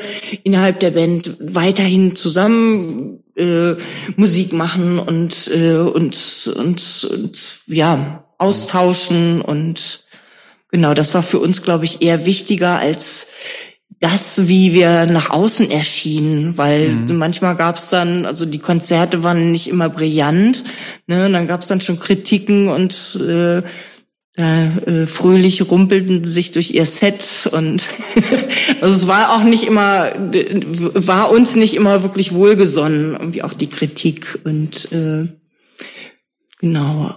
Aber wir hatten Spaß. Also das, das war die Hauptsache. Wir sind zu Konzerten gefahren und hatten einfach, äh, ja, haben Spaß dabei gehabt äh, und äh, unterwegs zu sein und äh, Musik zu machen. mhm. um andere Bands, andere Leute kennenzulernen, Leute, die das organisiert haben, kennenzulernen, um auch da irgendwelche Netzwerke aufzubauen. Das war eine, eine wirklich ziemlich schöne Zeit, muss ich sagen. Äh, du hast vorhin irgendwas gesagt, äh, da sind dann so, ein, so vier zottelige Frauen ausgestiegen. Hattet ihr so einen besonderen Look? Also den man, also ich habe euch nie gesehen, deshalb weiß ich, muss ich einfach fragen, hattet ihr einen speziellen Look, wo man sagen konnte, da, so sahen wir aus? Nee. Nee, eigentlich hatten wir den Jeans-Look. Wir haben ne, alle Jeans getragen so, und, äh, und äh, T-Shirts. Also wir waren nie sonderlich irgendwie auffällig äh, gekleidet, also zumindest nicht in unserer Freizeit. Was wir viel gemacht haben, wir haben uns verkleidet für die Konzerte. Aha, wie denn? Als Krankenschwester du? Nein. als Krankenschwestern haben wir uns nicht verkleidet. Wir haben uns mal als Betschwestern verkleidet im Juzi. Das war sehr, sehr lustig. Und äh, Berti kam hinterher an und sagte, ihr saht so scheiße aus, aber ihr habt so gut gespielt. das war dann schon, äh, ja. Und so halt. Also wir haben uns auch immer ein bisschen auf die Schippe genommen. Wir haben uns nie so richtig ernst genommen auch. Und haben äh, sind auch bei einem Konzert, haben wir uns mal als Männer verkleidet, Hawaii-Hemden angezogen angezogen und Bärte angeklebt und äh, so, dass die Leute tatsächlich geglaubt haben, irgendwie, ich denke, es soll hier ein Frauenband spielen, ne? Wo sind die denn? Also die haben uns nicht als Frauenband zugeordnet und das war schon sehr, sehr witzig, muss ich sagen. Also wir hatten schon wirklich äh, witzige Phasen oder auch witzige Konzerte und witzige Kostüme auch, äh, alle in Tütüs mit Perücken und es teilweise richtig aufwendige Sachen. Da kam war eine auf dem Wagenplatz, die Claudia, die hat uns irgendwann mal eingekleidet in Tütüs und hat einen riesen, das war ein riesen Spektakel, dieses Konzert für drei Zuschauer oder so, aber es war egal, es war, wir haben einfach unseren Spaß gehabt und äh, Genau, und haben uns mhm. darauf vorbereitet und gefreut und ja. Ähm, Jupp, sollen wir mal zum äh, ja. Teil drei wechseln? Ja. Genau, also du bist, warst Krankenpflegerin, das haben wir schon gehört, dann Studium wieder angefangen, dann ähm, äh, wieder äh, als Krankenpflegerin gearbeitet. Ähm, aber irgendwann, äh, also vielleicht erstmal so, ähm, warum, warum überhaupt Krankenpflegerin? Gibt tausend andere Sachen. Sportstudium offensichtlich wegen der Entfernung nicht, aber hättest ja auch Jura studieren können. Ähm, hätte ich. Hätte ich, aber es irgendwie war das so nach dem Studium war klar, ich möchte nichts mehr, also ich möchte was Praktisches machen. Mhm. Und mir kam der Bereich, es war im Grunde genommen war ich da so ein bisschen beeinflusst. Der Stefan machte ein Praktikum im Altenheim. Mhm. Und da wir haben uns viel darüber unterhalten und ich habe gedacht, oh wie ja, was für eine wertvolle Aufgabe das ist, anderen Menschen zu helfen. So, ich mhm. glaube, darüber äh, kam das, dass ich äh, irgendwie gedacht habe, das ist, ein, ist auf jeden Fall eine sinnvolle Tätigkeit. Äh, ich kenne mich mit meinem Körper gar nicht so richtig aus. Ne, das wäre schon ganz gut, äh, so da auch ein bisschen was über Krankheiten zu lernen, ohne gleich Medizin zu, mhm. zu studieren. Also das kam mir so nicht in die in den Sinn, Ärztin zu werden und äh, und habe gedacht, okay, dann machst du doch mal eine Ausbildung als Krankenschwester, das kannst du, das Wissen kannst du immer gebrauchen. Und ich fand es sehr, sehr sinnvoll, äh, so anderen Menschen wie, wie sehr, wie sehr kann man dieser, ähm, also ich glaube, das ist die, das ist die, die Motivation, ne? also auch dieses, was Sinnvolles zu machen, anderen Leuten zu helfen. Da starten ja, glaube ich, echt auch so klassischerweise fast alle mit im besten Fall, ne? Ähm, wie schnell weicht das der Realität eines äh, Krankenhausbetriebes, der auf immer mehr auf Effizienz ausgerichtet sein muss? Kann man da überhaupt, hat man, wie schnell verliert man das Gefühl, wirklich Leuten helfen zu können? Oder bleibt das es kommt darauf an, wie dosiert es ist. Also als wir damals irgendwie die Ausbildung gemacht haben, gab es ja noch die Ziele, irgendwie, dass sich was verbessert. Mhm. Da gab es irgendwie, wir, äh, ne, immer wieder die Überlegung, ähm, beispielsweise Pflegeübergabe am Bett, irgendwie die, da gab's, war auch schon das Thema, die Pflege zu akademisieren, irgendwie die Gleichstellung, ne, dass, dass wir den Ärzten nicht unterstellt sind, weil es ja zwei unterschiedliche Berufsgruppen sind, einfach die, die grundsätzliche Anerkennung. Und da waren wir schon mal einen ziemlichen, ziemlichen Schritt weit.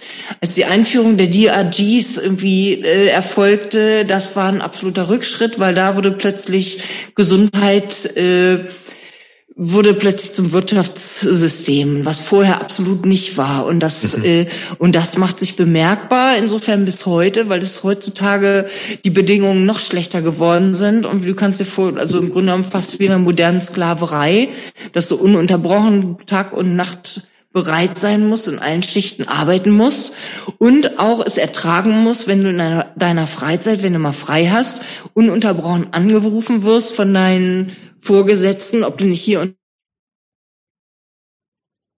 Jetzt ist sie weg. Jetzt ist sie weg.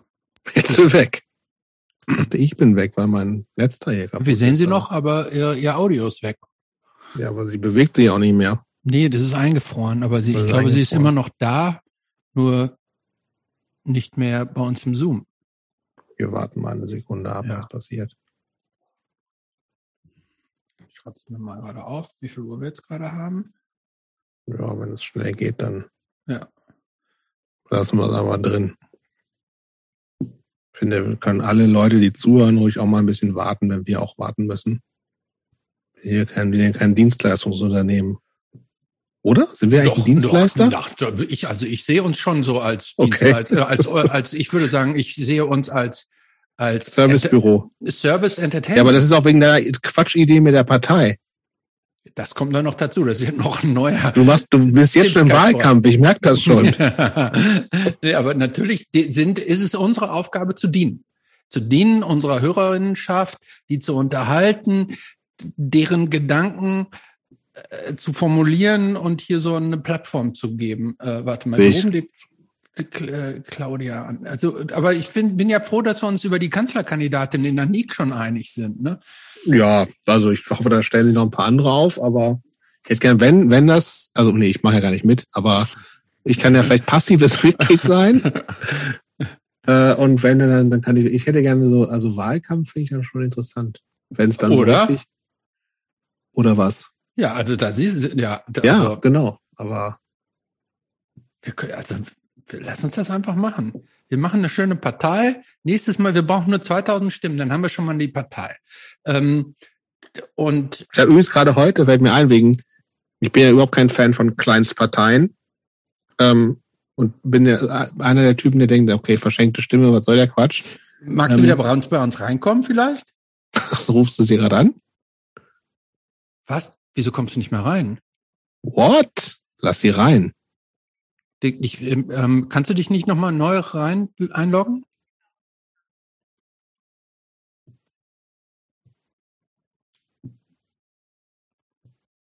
Warte mal eben. Was denn jetzt? Ich komme irgendwie nicht rein. Du kommst. Weil ich keine, ja, weil ich habe hier sehe ich jetzt gerade keine Internetverbindung. Ach so. Und ich weiß nicht warum. Vielleicht gibt's, wurde in Nörten-Hardenberg das Internet ausgestellt.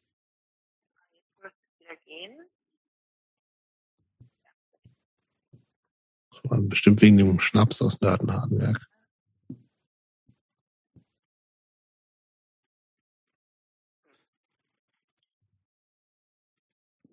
Ah, jetzt, ja.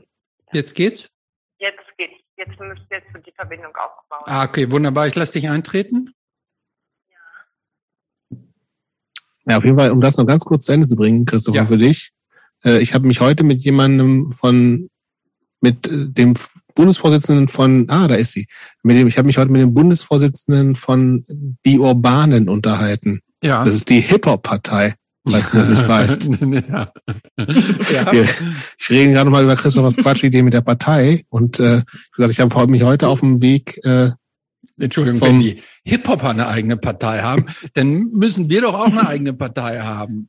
Ja, aber ich habe mir, der, der konnte mir nicht äh, überzeugend äh, darbringen, warum ich unbedingt seine Partei wählen sollte. Und wenn Ja, das der nur weil der, schafft, nur weil der Hip-Hopper dir das nicht vermitteln kann. Wir werden doch auch ein richtig knackiges Parteiprogramm aufsetzen und ähm, wir werden auf alle Fragen der Gesellschaft eine Antwort Natürlich. und eine Lösung natürlich dann auch haben, entwickeln. Und vorher Okay. musst du dann auch nicht in Partei, äh, in den, in den ähm, wenn dann vielleicht so eine, Jugendorgan so eine Jugendorganisation finde ich gut. du willst die So, F, so, F, so FDJ-mäßig. Aber egal. Lass uns zurück zu Claudia gehen. Wir sind, wir sind bei ähm, irgendwann wird's scheiße in, in der Krankenpflege. Ja, Genau, das, da, da bist du dann So irgendwann weg gewesen.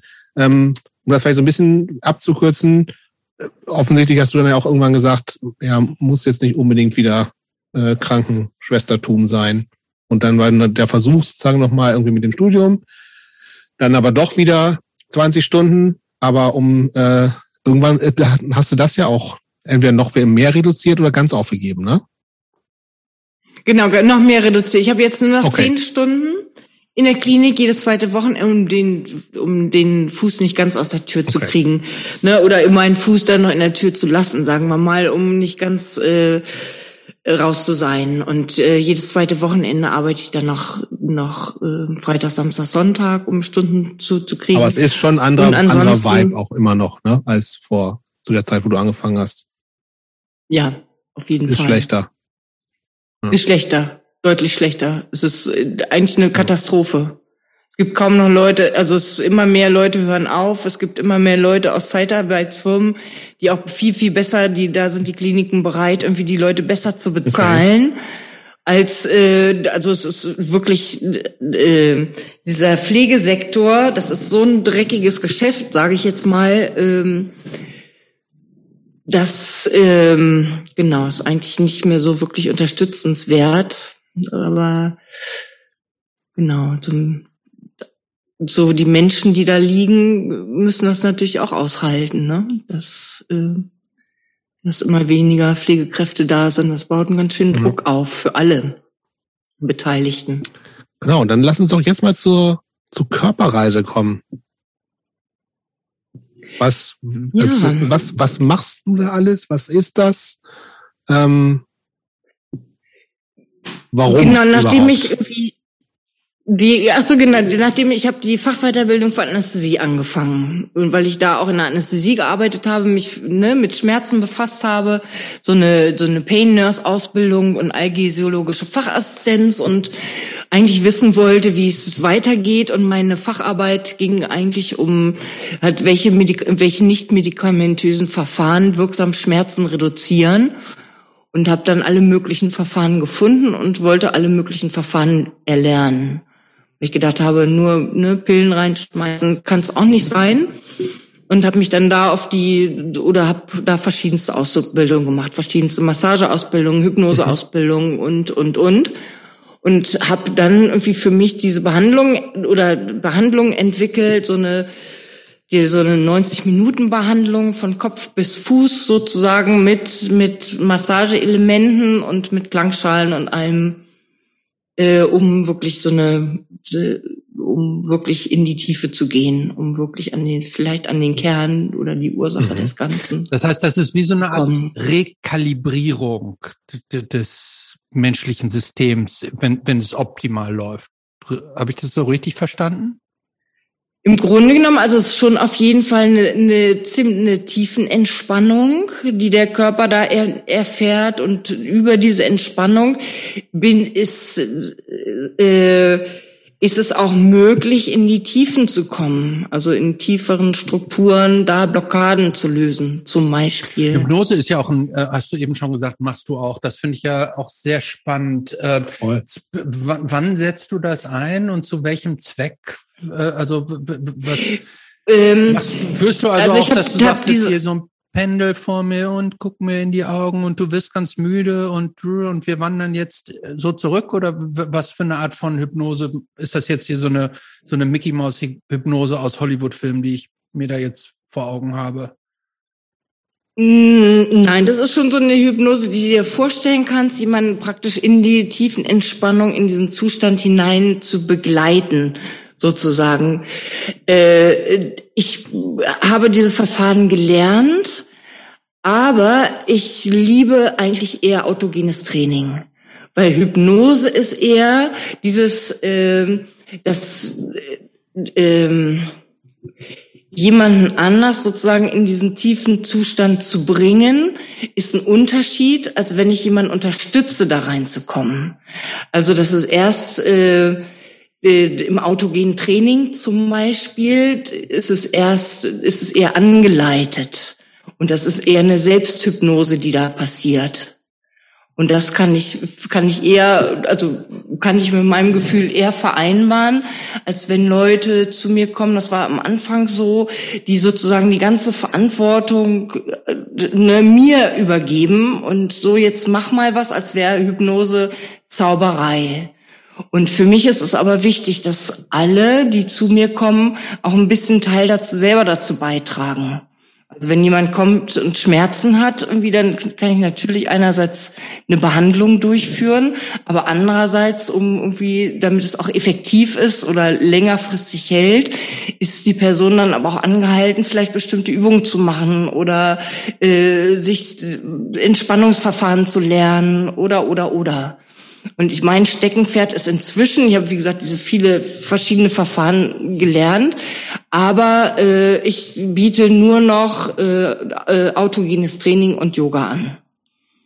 Und alle anderen Verfahren, alle Behandlungen zum Beispiel, mache ich nur noch für Freunde und äh, gute Bekannte wie, und in der, innerhalb der Familie. Wie lernt man denn sowas überhaupt?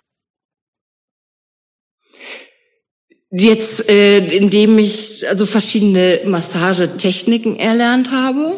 Da, damit ging es eigentlich los. So eine Thai-Yoga-Massage gibt es, dann, äh, dann neuromuskuläre Massage, einfach irgendwie ein Gefühl dafür zu kriegen, wie sich so ein Körper oder die, die verschiedenen Schichten anfühlen und äh, wie es sich überhaupt auch anfühlt, eine Blockade und wie kann ich damit umgehen. Also es gibt ja irgendwie verschiedenste Techniken. Und äh, genau, die habe ich, die habe ich, da habe ich unterschiedlichste Techniken gelernt und habe dann das so zusammengeführt und habe mir dann dazu äh, meine eigenen Dinge überlegt, wie es noch effektiver wird, sozusagen so eine Entspannung zu erreichen. Ich habe für mich festgestellt, dass eine 20-minütige Massage nicht so einen Effekt hat wie eine Stunde oder anderthalb mhm. Stunden weil du ja erstmal, ehe du da auf dieser Liege liegst, ehe du dich da selber entspannen kannst, das dauert schon eine Zeit. Und ehe ich dann so in die Tiefe komme, das dauert dann auch nochmal eine Zeit, bis wirklich, wirklich alle Grenzen so abgebaut sind, dass es wirklich so ein, so ein, äh, so ein gegenseitiges Vertrauen auch da ist, dass die Leute auch wirklich loslassen können. Ähm, es ist ja auch, genau. ähm, ich, ich finde es ja interessant mit so Massagen, ähm, wie, wie, wie formuliere ich das jetzt am besten? Bei uns haben ja Massagen so was sehr, oder zumindest nach meiner Wahrnehmung, etwas sehr Therapeutisches, was, was man, man sagt irgendwie, bei mir ist was verspannt oder ich bin jetzt so, bei mir muss was so gerade gerückt werden, dann geht man zur Massage.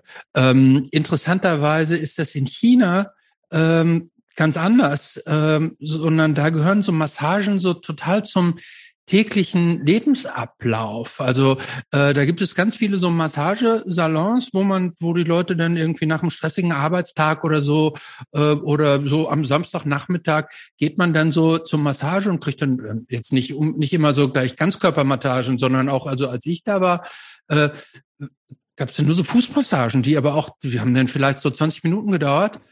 Aber wird, mhm. hat, hat, äh, hat so einen totalen spontanen Effekt auch gleich schon so gehabt. Und das ist also in China, also zumindest wie mir das so berichtet wurde, so ein total normales Element, was die in ihrem alltäglichen Leben so eingebaut haben, um sich dann mal wieder so einen kleinen Energiekick so auch zu geben oder um zu sich mhm. zu entspannen. Oder so eine Handmassage hatte ich auch mal. Das war auch so ah, Hand-Arm-Massage. Das war auch so total, wo ich so dachte, wow, das fühlt sich ja gut an. So ähm, äh, interessanterweise hat es ja aber ja diese, diese Funktion in unserer Gesellschaft jetzt noch ja noch nicht. Ne? wollte ich trotzdem nochmal sagen, also das ist ja auch unterschiedliche, in, in unterschiedlichen Kulturen, Massagen ja auch dann unterschiedliche Funktionen haben und eine andere Frequenz auch im täglichen Lebensablauf äh, das dann so einnimmt. Ja, hier ist es, hier ist es noch nicht so. Also hier ist es eher so, dass Leute, dass viele dann erst über Schmerzen genau, darauf genau. aufmerksam werden. Ne? Wenn Beschwerden da ist, dann nimmst du erst deinen Körper wahr. Wir sind ja meist so eingespannt in unseren Alltag, in unser Leben, dass wir so wenig äh, unseren Körper ja auch immer weniger wahrnehmen. Und nur der sich erst dann über Schmerzen so bemerkbar macht, dass vielleicht da eine, irgendwie, dass ich mich mal kümmern muss und vielleicht eine kleine Veränderung mal vornehmen muss in meiner Körperhaltung bei am Computer Computer oder wie auch immer. Also so Schmerzen rütteln uns ja erstmal so ein bisschen auf sich, um, na, dass wir uns über um uns selber kümmern. Und äh, in anderen Traditionen, wo Schmerz oder wo Massagen schon integriert sind, ist das natürlich ganz anders. Das ist dann so ein bisschen wie so eine Streicheleinheit. Und äh, da ist es dann nicht mehr notwendig, sondern da geht es dann vielleicht auch überwiegend um die Berührung und äh, und nochmal um eine ganz andere Sensibilität, als wenn ich irgendwo hingehe, weil ich Schmerzen habe und die und mein Da ist du wieder weg. Gibt's doch gar nicht. Das heißt, Was ist da los in Nörten-Hardenberg? Ja, ähm, das heißt, wir sind wieder bei unserem Parteiprogramm angelangt. Bitte nicht. ich überlege gerade, ob du irgendwem, ob du irgendwem anders das besprechen kannst. Nee, aber dann lass uns doch mal besprechen, ähm, wenn du jetzt noch nicht über die Partei sprechen willst ja. und unser, über unser Parteiprogramm. Ja. Wir haben ja demnächst eine kleine Sondersendung. Ja. Ähm, und äh, wir haben ja die, äh, für, ich weiß gar nicht, wie viele von unseren HörerInnen tatsächlich auch unsere Social Media Kampagnen so wahrnehmen. Ne? Oder wie viele es vielleicht gibt, die davon gar nichts wissen, denn wir haben ja eine relativ ähm, aktive ähm, äh, Facebook, ähm, äh, ich nenne es schon mal fast eine kleine Community und auf Instagram. Also möchtest du es nicht Parteimitglieder nennen schon? Ja, also ja, eigentlich ah, muss man. Claudia ist wieder da. Ja. Zum Glück. Der hat schon wieder mit der Partei angefangen, Claudia. Ich hab, wollte überlenken zu unserer Sondersendung, denn das, den Satz will ich eben noch zu Ende okay. sprechen. Wir machen demnächst eine kleine Sondersendung, wenn Jobs schon wieder mal wieder im Urlaub ist. Und Ständig. zwar ist das Thema, ähm, über diese Platten äh, wollen wir sprechen.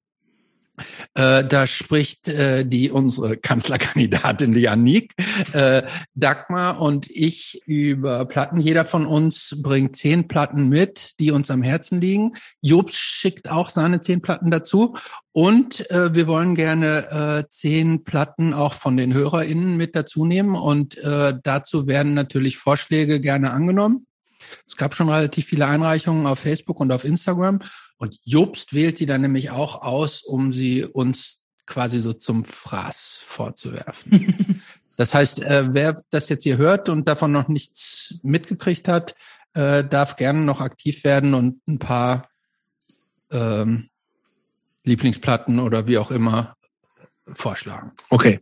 Jetzt sind wir wieder bei Claudia. Wir, wir waren beim Yoga. Was ist eigentlich mit dem Internet in Nörden-Hardenberg los, Claudia? Was ist im, was in Nördland? Was ist mit dem Internet in Nörten-Hardenberg?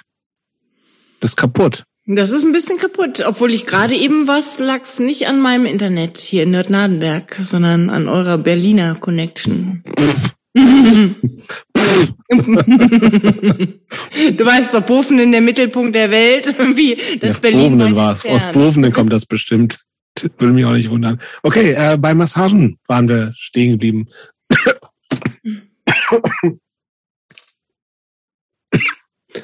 Ähm, Entschuldigen Sie bitte. Ich, ich, weiß gar nicht, ob dazu zu den Massagen jetzt noch was nee. offen ist. War äh, mir war noch eine Sache ganz hm. äh, aufgefallen in, auf deiner auf deiner äh, Webseite. Äh, in einem Kursangebot heißt es, ohne hippe, heile, saubere, duftende Klamotten. ähm, ist dieser ist dein Kurs, also ohne hippe, heile, saubere, duftende Klamotten. Ähm, ist das so eine Art äh, Claiming Back the Hippie-Tum, ähm, das ihr da macht? Nein, äh, obwohl ich äh, auch ein bisschen Hippie bin, aber das ist jetzt, äh, das hat damit nicht, das war eigentlich der Grund, warum ich Zoom anbiete oder um das irgendwie schmackhaft zu machen.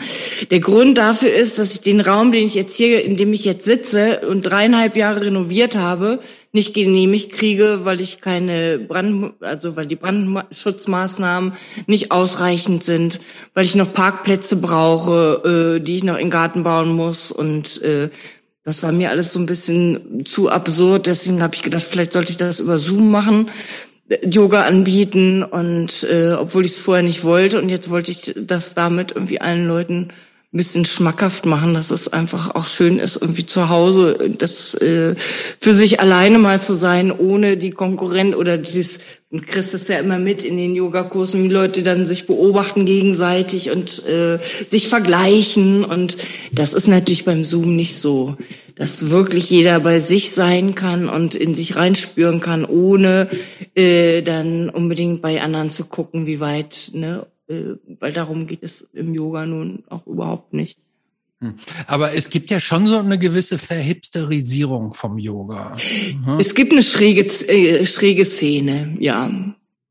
Hm. Wie das, stehst du denn dazu? Sagst du, egal, Hauptsache Yoga, egal unter welchem Deckmantel oder findest du Ne? Nee.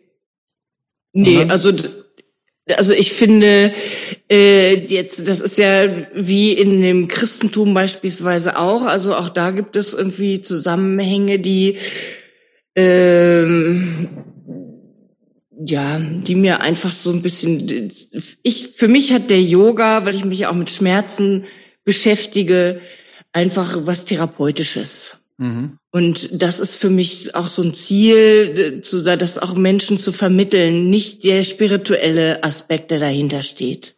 Mhm. Den, der vielleicht in vielen Yoga-Studios irgendwie mit vermittelt wird. Das kann man, das ist bei mir nicht zu lernen, so die Spiritualität, sondern es geht bei mir wirklich nur darum, äh, um die Übung, auch die Erklärungen dazu, was wie wirkt im Körper und äh, jetzt nicht, um auf irgendwelche Gottheiten einzugehen. Dafür bin ich nicht die Richtige. So.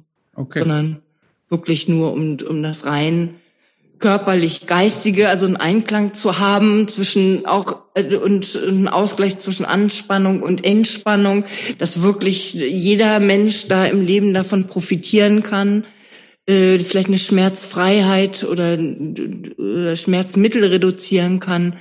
Genau darum geht es mir. Wie wird das angenommen? Ja.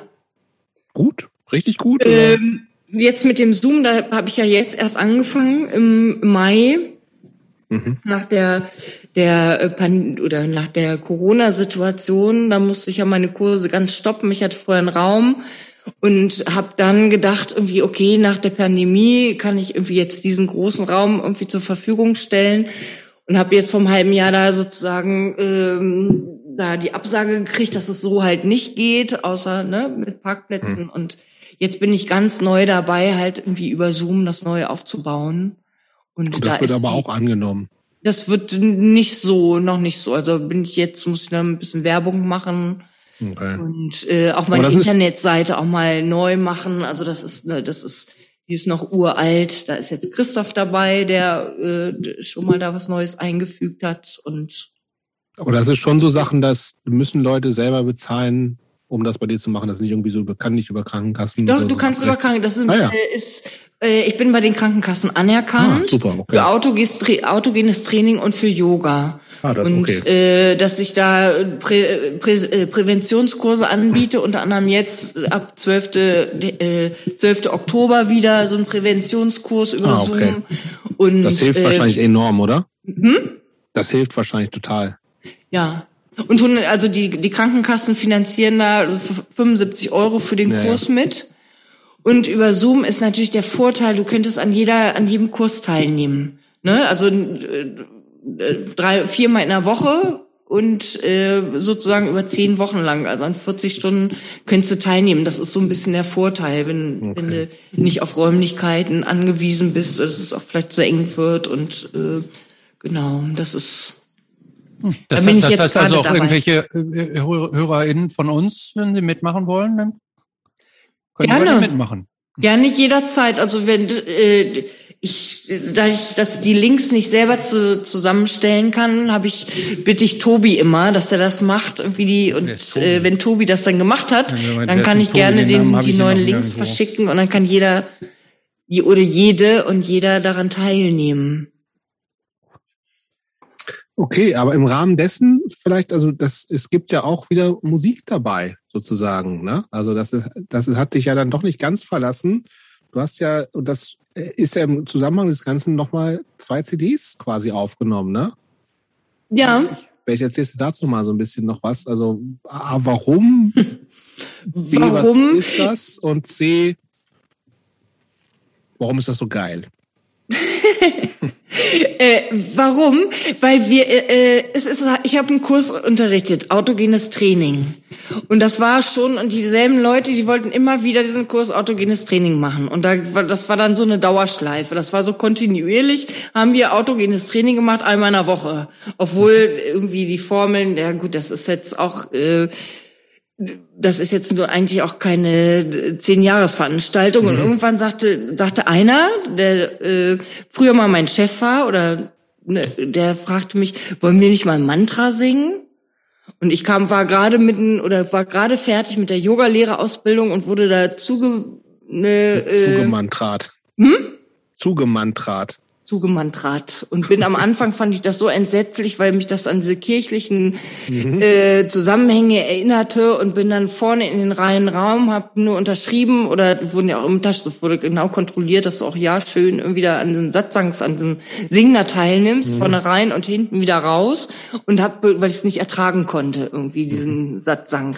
Es hat lange gedauert, bis ich mich einigermaßen damit abgefunden habe. Und, äh, und ein paar Melodien sind geblieben. Und die habe ich dann immer mit nach Hause genommen. Und ich hatte aber keine Noten und was auch immer, hatte aber die Melodien und habe dann irgendwann die Texte äh, geholt und habe dann, ja, Nico hatte, hat mal Gitarre gelernt äh, und äh, da fehlte eine Seite. Und als Peter gefragt hat, ob wir ein Mantra singen wollen, habe ich dann mit dieser ein oder Seiten einseitenlosen Gitarre dann irgendwie versucht, ich habe nie Gitarre gelernt, aber versucht irgendwie da so Akkorde hinzukriegen, dass sich das so an, also einigermaßen anhört. Und so bin ich dann irgendwie zum nächsten Mal und haben wir dieses Mantra gesungen, auf, was auf der ersten und jetzt auf der zweiten auch ist. Und da war Almut unter anderem dabei und Sandra und Sonka und Peter und äh, Ella, bitte? Ella, Ella Müller. Ella Müller. Die kam später, das ist die Tochter von, von Sandra. Ja, genau. Aber äh, genau, es waren mehrere und die haben, wir haben es einfach nur ausprobiert, das zu singen und alle waren so, oh, was können wir denn noch mal machen vielleicht? Und und damit war, äh, damit haben sie mich sozusagen beauftragt, irgendwie ein Mantra nach dem anderen irgendwie zu äh, den Mantra sozusagen äh, eine Gitarre zu geben. Und dann habe ich mir nach einem Jahr, nachdem wir kontinuierlich einmal in der Woche Mantra gesungen haben und ich eins nach dem anderen irgendwie rausgefischt habe, mir eine Gitarre gekauft und einen kleinen Looper zum Aufnehmen. Weil es mir langweilig wurde, ne, und es war auch sau anstrengend, ne, eine Stunde lang dann irgendwie eigentlich gar nicht Gitarre spielen zu können, völlig verkrampft irgendwie und mitzusingen, das war sehr anstrengend. Hab gedacht, ich kaufe mir jetzt ein kleines Aufnahmegerät, was ich dann immer abspielen kann. Und so ist das dann ich das dann aufgenommen, da kam eine Gitarre nach der anderen dann dazu und irgendwann äh, war es, ja, haben wir gedacht, um neue Leute zu rekrutieren, wir nehmen das mal auf. Und dann habe ich Tobi angerufen, habe gefragt, hier sag mal, Tobi, hättest du Lust dazu oder könntest du dir das vorstellen? Also es ist jetzt kein Punkrock. Äh, und der hat ja gesagt. Und jetzt hat er mich an der Backe. Und jetzt einmal im Monat fahre ich zu Tobi, um irgendwas aufzunehmen. Und weil er wirklich so Immer geduldig noch, ist. Tatsächlich. Hm? Immer noch. Immer noch, ja, wir haben jetzt. Ja, das erzähle ich gleich. ja, und so ist das einfach entstanden. So sind die Mantra entstanden. Und die erste CD, die haben wir verschenkt an alle, weil um, um weil viele oder niemand sich vorstellen konnte, was wir eigentlich machen. Was ist ein Mantra singen? Ne, wie hört sich das an? Und somit hatten wir gleich eine Möglichkeit zu sagen, okay, das ist hier eine CD, kannst du, wenn du, du hörst dir an und wenn du Lust hast, kommst du. Dann kam Verstehe. hm? Die Leute Verstehe, haben doch gar keine verstehe, ja. CD-Player mehr, oder? Hm, Ich glaube, das war ein bisschen das Problem, irgendwie, dass viele gesagt haben, dass dann, äh, nee, ich habe gar keinen CD-Player, ich krieg das, äh, ja, einige Hm. äh, wollten das dann digital haben und äh, ja, Geht ja auch. geht auch. Und somit es kam dann immer mehr dazu und irgendwann war klar, die erste CD war dann verschenkt. Und es kamen aber weitere Mantra, die sich da einschlichen und äh, irgendwie war klar, okay, dann gibt's jetzt halt eben eine zweite CD. Okay. Nächster Block, Christopher? Ja. Ich, hab würde mal gern. Ja, mach du mal. Sonst. Nee, ich, da ist eine Frage, die von dir stammt, die würde ich dir eigentlich auch, die, die letzte ist für mich eigentlich die entscheidende in dem Blog. Alles andere ich ist für gucke mich, nochmal nach. für mich fast schon beantwortet. Muss ich mal wieder reingucken. Nee, ich würde gern. Wir haben bisher wenig über Nico und Jule gesprochen. Finde ich. Und das ist so. Ähm, da würde ich gerne noch ein bisschen, also ja, du bist, wir haben schon einigen Leuten gesprochen, die Kinder haben. Wir haben auch Kinder, aber wir haben noch mit niemandem gesprochen, der erwachsene Kinder hat. Und das ist ja nochmal so was anderes. Ich finde so dieses, also so, also gut, ich spreche halt nur für mich, ne? Also ich bin in so, also ich habe zwei Kinder ja, die sind beide relativ jung noch und ähm, da hat man ja immer so, äh, glaube ich, automatisch den Anspruch, natürlich das Best, der bestmöglich, das bestmöglichste Elternteil der Welt zu sein, hm, mit dem Background, den wir auch alle haben, ähm, es sowieso tausendmal besser zu machen als unsere Eltern, ähm, so ein bisschen offenes Leben, Subkultur, mach nicht jeden Scheiß, den die andere sagen, mitzugeben. Ähm, und äh, das fruchtet natürlich bei so äh, die, die Früchte die, dieses Erziehens sozusagen oder des Elternseins, die sehen wir ja noch nicht so. Aber du hast ja schon das erlebt so. Deswegen finde ich es nochmal spannend zu, zu hören. Ähm, ähm, einerseits, wie hast du dann auch so die, die Sachen, wie war die Pubertät bei euch? Ist das so, also dieses klassische wichtige Phase für Kinder, sich auch nochmal gegen ihre Eltern äh, sozusagen zu da, sich da abzugrenzen und wie ist das möglich, wenn man schon coole Eltern hat? Also was, was muss dann passieren? Wie kann man die nerven, ohne natürlich total kacke zu werden? Und ähm, wie hat sich das für euch entwickelt ähm, mit Auszug der Kinder? Ähm, ah, wie, sch- also ja, man fangen wir erstmal sozusagen gleich mit der, mit der Pubertät an, weil das finde ich so, das, das nochmal ganz, ganz spannend, auch so, vielleicht auch für, für alle, inklusive mir, was, auf was kann ich mich da gegebenenfalls äh, vorbereiten. Ja, für Nico war es ein bisschen schwierig in der Pubertät, weil ich war ja so sozusagen, wie mein Vater ja sagte, eine Emanze. Und die hatte zwischendurch dann auch total abrasierte Haare irgendwie, also bei den Slugs äh. Irgendwann war klar, irgendwie, nee, Haare mit dem Langhaarschneider alle ab. Haare nein. Haare nein. Haare gibt's jetzt nicht mehr, erstmal. Für Nico war das ein absoluter Schock, weil er war in der Pubertät mit seinen, äh, ja, hat viel hier mit türkischen Freunden äh, Fußball gespielt und da war ich natürlich die lächerliche Figur schlechthin. Deine Mutter, was ist mit der, die ja ab, aus wie eine abgefressene Ratte oder was auch immer. Ich weiß nicht, was sie gesagt haben. Auf jeden Fall, die äh, haben sich über mich lustig gemacht und das hat Nico natürlich total verletzt. Total. Er war total sauer auf mich, dass ich meine Haare abgeschnitten habe. Und irgendwie war klar, Mensch, ich bin da immer noch dieselbe Person, ob, ne, was hat denn das damit zu tun? Also es war, für ihn war es nicht leicht, für mich war es, ich habe mir vorher da keine Gedanken drüber gemacht, dass ich damit vielleicht Nico verletzen könnte oder, ne, ihm damit irgendwie, äh, da habe ich vorher nicht drüber nachgedacht, sondern es war einfach klar, okay, das ist dieses, diese Eitelkeiten der, ne, was, wie trage ich meine Haare heute, das hat mich genervt und also ab damit. Und äh, genau, das war für ihn schwierig. Und für ihn war die Pubertät bestand darin, ähm, ich meine, Eminem fand ich selber auch noch ganz gut, aber es gab ja diverse äh, Gangster-Rapper, die mit den frauenfeindlichsten, frauenverachtesten Texten ne, Nico, und das hat mich dann an mich erinnert, äh, laut, so laut dröhnend aus seinem Zimmer, während ich in der Küche gekocht habe. Mhm. Aus dem anderen Zimmer dröhnte Benjamin Blümchen oder Bibi Blocksberg von Jule, die ja sechs Jahre jünger war. Und äh, ich stand in der Küche so da mittendrin und habe gedacht, ach du Scheiße, wie konnte das passieren, dass, äh, dass das jetzt so alles ist? Also für Nico hat der, also mir gegenüber sehr äh, krass pubertiert. Also so. Stefan gegenüber nicht so tatsächlich? Hm? Stefan gegenüber nicht so? Stefan gegenüber Hm, vielleicht, ja, vielleicht uns beiden gegenüber. Okay.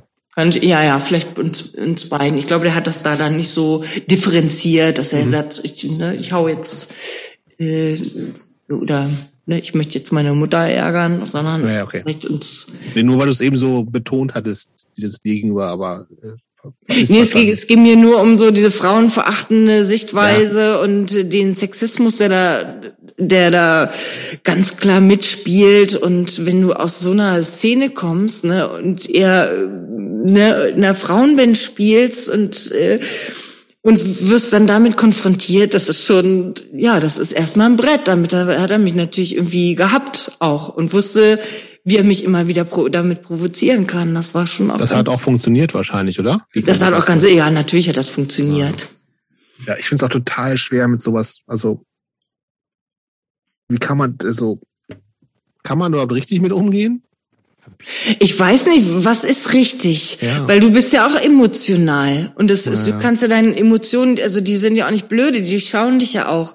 Du kannst nicht so tun, als wenn es dich nicht belastet und so, ne, weil die merken das und denken, aha, der tut zwar jetzt so, als würde sie nicht belasten, aber ja. eigentlich anhand der Augenbraue, die gerade mal kurz hochgingen, irgendwie, also die, die kennen dich so genau, die brauchen, da brauchst du nicht mal zu sagen und nicht zu sagen und zu gucken, äh, und schon weißt du Bescheid und mhm. äh, oder wissen deine Kinder Bescheid? Und mhm. für ihn war es natürlich auch nicht einfach, ne?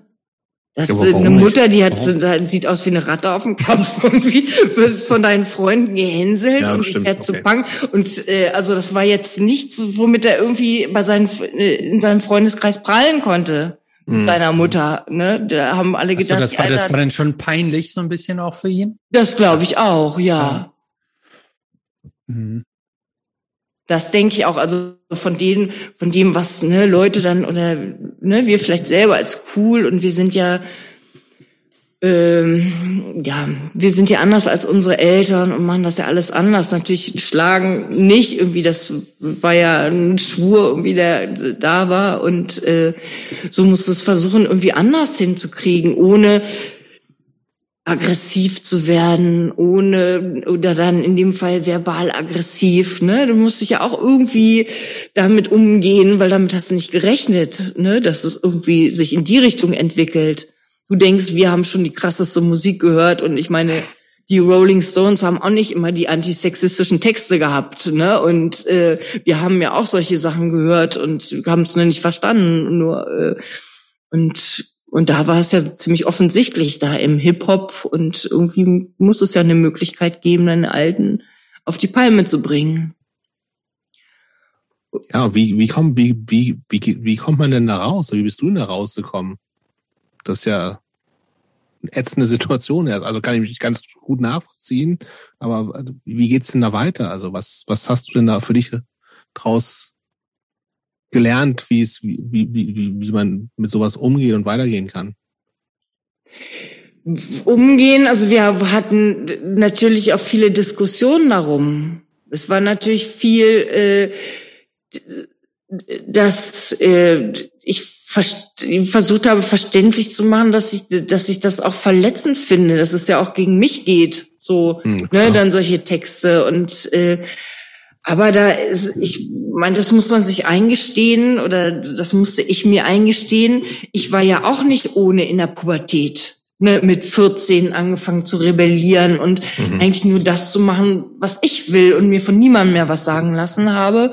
Und das steigerte sich ja dann noch. Und äh, mhm. äh, natürlich steht deinem Kind äh, so eine Phase auch zu, zu sagen, wisst ihr was, ihr Alten, ihr seid einfache Idioten, ne? Mhm. Also wer kein Hip-Hop hört, sondern so einen anderen Scheiß irgendwie, der, äh, das ist mir unangenehm und peinlich. Äh, ja, solche Emotionen müssen ja da auch einen Raum haben. Aber das war eine Phase. Natürlich, ja, das war eine Phase. Also die mhm. Pubertät dauert so zehn Jahre. Und irgendwann habe ich mal so, einen, so einen Satz von Gerald Hüther gelesen den ich sehr äh, bewundere und der super gute Sachen schreibt und äh, der als Erklärung dafür, warum Pubertierende einfach so sind, wie sie sind, weil sich die äh, die neuronalen Bahnen zwischen Intuition und Verständnis noch nicht getroffen haben. Mhm. Und das sind, da haben Wissenschaftler, Wissenschaftler festgestellt, dass dieser Prozess irgendwie zehn Jahre dauern kann bis sich diese Bahnen wirklich treffen, dass sagen, sagen kannst, okay, da ist die Logik äh, mit dem Verständnis jetzt unter einem Hut und äh, dass du ja, dass so eine Pubertät irgendwie für jeden Menschen, dass, dass jeder Person einfach zusteht, da auszubrechen und äh, ja eigenständig Wege zu gehen und sich auszuprobieren. Aber anstrengend, ne? Es ist anst es war mega anstrengend, ähm, weil das da folgten ja auch, ach, keine Ahnung, einige Polizeieinsätze, Hausdurchsuchungen, äh, ja, Wegen ich habe eine Selbstanzeige, weil ne, äh, bin jetzt staatlich anerkannte Kifferin und äh, genau solche Sachen halt. Also es ist ähm, war aufregend. Gut, aber ist jetzt ja auch schon relativ lange vorbei, ne? Also die, die Pubertät deiner Kinder liegt jetzt ja auch schon, wie viel, 15, 10, 15 Jahre zurück, ne? Also bei Nico würde ich sagen, der hat äh, vielleicht bis 22 pubertiert. Hm. Beginn vom 12. Lebensjahr an. Gut, jetzt ist er 30. Over and out, ne? Und äh, nee, alles gut. Alles, alles wirklich gut. Ich finde, ich glaube, in der Pubertät ist es wichtig, da dem, deinem Kind zu vertrauen. Hm. Das ist, äh, das ist, glaube ich, die Basis. Zu denken, irgendwie, also wenn ich jetzt so darüber nachdenke, also bis zum zwölften Lebensjahr, wenn mir irgendjemand gesagt hat, na ja, Pubertät ist anstrengend und Jungs, die sind besonders schwierig und da habe ich gedacht, ja, sollen mal reden die Leute, ne? Das, äh, das ist ja Quatsch und kaum habe ich es ausgedacht, ne? Bei Nico habe ich gedacht, der ist so vernünftig, das äh, brauchen das ist im Grunde genommen ne, so die Erziehung, dieses Wort finde ich alleine schon blöde, dieses ne, in eine Richtung drängen, sondern eher so ein bisschen laissez-faire mit Unterstützung und äh, ähm, genau, und plötzlich ist alles, was du vorher gedacht hast, sämtliche sämtlicher Verstand, sämtliches Verständnis ist plötzlich bei deinem Kind gar nicht mehr so vorhanden, nicht mehr so sichtbar, mhm. sondern da kommen irgendwie Seiten und denkst, mm, das wird jetzt schräg hier. Und genau, hat uns ja beansprucht. Auf jeden Fall. Aber ist okay. Gut. Ähm, Vielleicht noch eine, ja, nee, ist auch die letzte Frage, die ich habe, die ist schon, auch schon beantwortet in dem Blog, finde ich. So ein bisschen, weil es ist die Frage, dass ich mir gedacht habe, boah, es ist auch, also ich kenne wenig Leute, die so lange es als Paar zusammen aushalten. Also gerade wenn man sich so früh kennenlernt und so. Aber ich finde, ähm, also wie gesagt, wir haben uns lange nicht gesehen, so, aber ich habe so das Gefühl, äh, und auch mit dem jetzt, was du erzählt hast, dass das einfach so eine aus dieser frühen, wir können total viel teilen, so Leidensgemeinschaft vielleicht, so mit ähnlichem Background, einfach so eine ganz tiefe Verbundenheit da ist und das ist, äh, das ist total cool zu sehen so. Und ich das also ja es gibt so vor allem weil ich natürlich das Gefühl habe oder, oder so wie wie ich dich äh, A, sowieso erlebt habe und B ähm, jetzt auch nochmal nach, in, nach diesem Gespräch bisher, ähm, dass das jetzt auch nicht so ein, ja, wir bleiben halt zusammen, weil ist halt so, so weißt du, so wie unsere Elterngeneration teilweise, wo du sagst, irgendwie, was, die haben sich nichts mehr zu sagen oder so, ne? Also, aber ich glaube, das äh, ist, also die Frage war so ein bisschen, wie, wie kriegt man das hin? Aber das ist, wenn du das, wenn da so eine tiefe Verbundenheit da ist, dann ist das ja einfach ein Riesenglück. So, ne? Einfach das im, also im Dorf in Nörden-Hardenberg, was wirklich ein Kaffee ist, jemanden zu finden, wo du sagst, ey, das zack, passt einfach so. Und mit sicher ist ja auch nicht immer alles easy. Wird ja bei euch auch nicht immer alles easy gewesen sein. Ist ja, glaube ich, nie so, aber wir haben auch viele, wir haben auch einige Krisen gehabt, natürlich ja. uns heftigst auch gestritten. Natürlich geht es da auch darum, wir sind ja keine, auch wenn du noch so lange zusammen bist, bist ja nicht ein und dieselbe Person, sondern nee, jeder auch unterschiedliche halt Bedürfnisse. Genau. Da geht es ja, ja. viel um Vertrauen, gerade solche Sachen, wie wir vorhin drüber gesprochen haben. Ne? Es gibt Menschen, die äh, in der Band spielen und irgendwie das für sich ja, für sich schön finden, da andere Kontakte ja. irgendwelcher Beziehungen zu anderen Menschen zu zu kriegen. Das war ne und dieses Vertrauen muss natürlich auch da sein, irgendwie ja. das äh, das äh, sich gegenseitig gegenseitig dieses Vertrauen auch äh, bringen und es bringt und es macht alles nur kaputt, wenn du den anderen kontrollierst und hinterher äh, oder misstraust sozusagen. Das ist schon mal von vornherein eine schlechte Basis. Und dich auch auszutauschen und auch mal auszuhalten, auch mal unterschiedlicher Meinung zu sein, auch mal da Sachen auszukämpfen und äh, zu sagen, nee, bis zu dem Punkt ne und nicht weiter. Also es, mhm. das ist schon auch wichtig, den anderen so ähm, ja immer den Respekt voreinander zu haben und auch äh, trotz vielleicht Streitigkeiten oder ander, oder Meinungsverschiedenheiten so glaube ich ist es das ist ich finde es sehr lebendig weil immer was passiert dadurch dass jeder von uns äh, oder ne wir unterschiedliche Interessen auch haben und mhm. unterschiedliche Menschen sind äh, ja, das auch zu, zuzulassen, dass die andere Person vielleicht auch mal Dinge macht, die einem nicht so gefallen. Okay. Christopher, letzter Block. Ja, ähm, haben auch schon ganz viel drin, ne? Ja, schon ganz viel gesagt. Also von dem, von dem letzten sind viele, wir brauchen ja auch nicht die Themen jetzt auch nochmal wiederholen, die wir schon in Grün hatten. Ähm,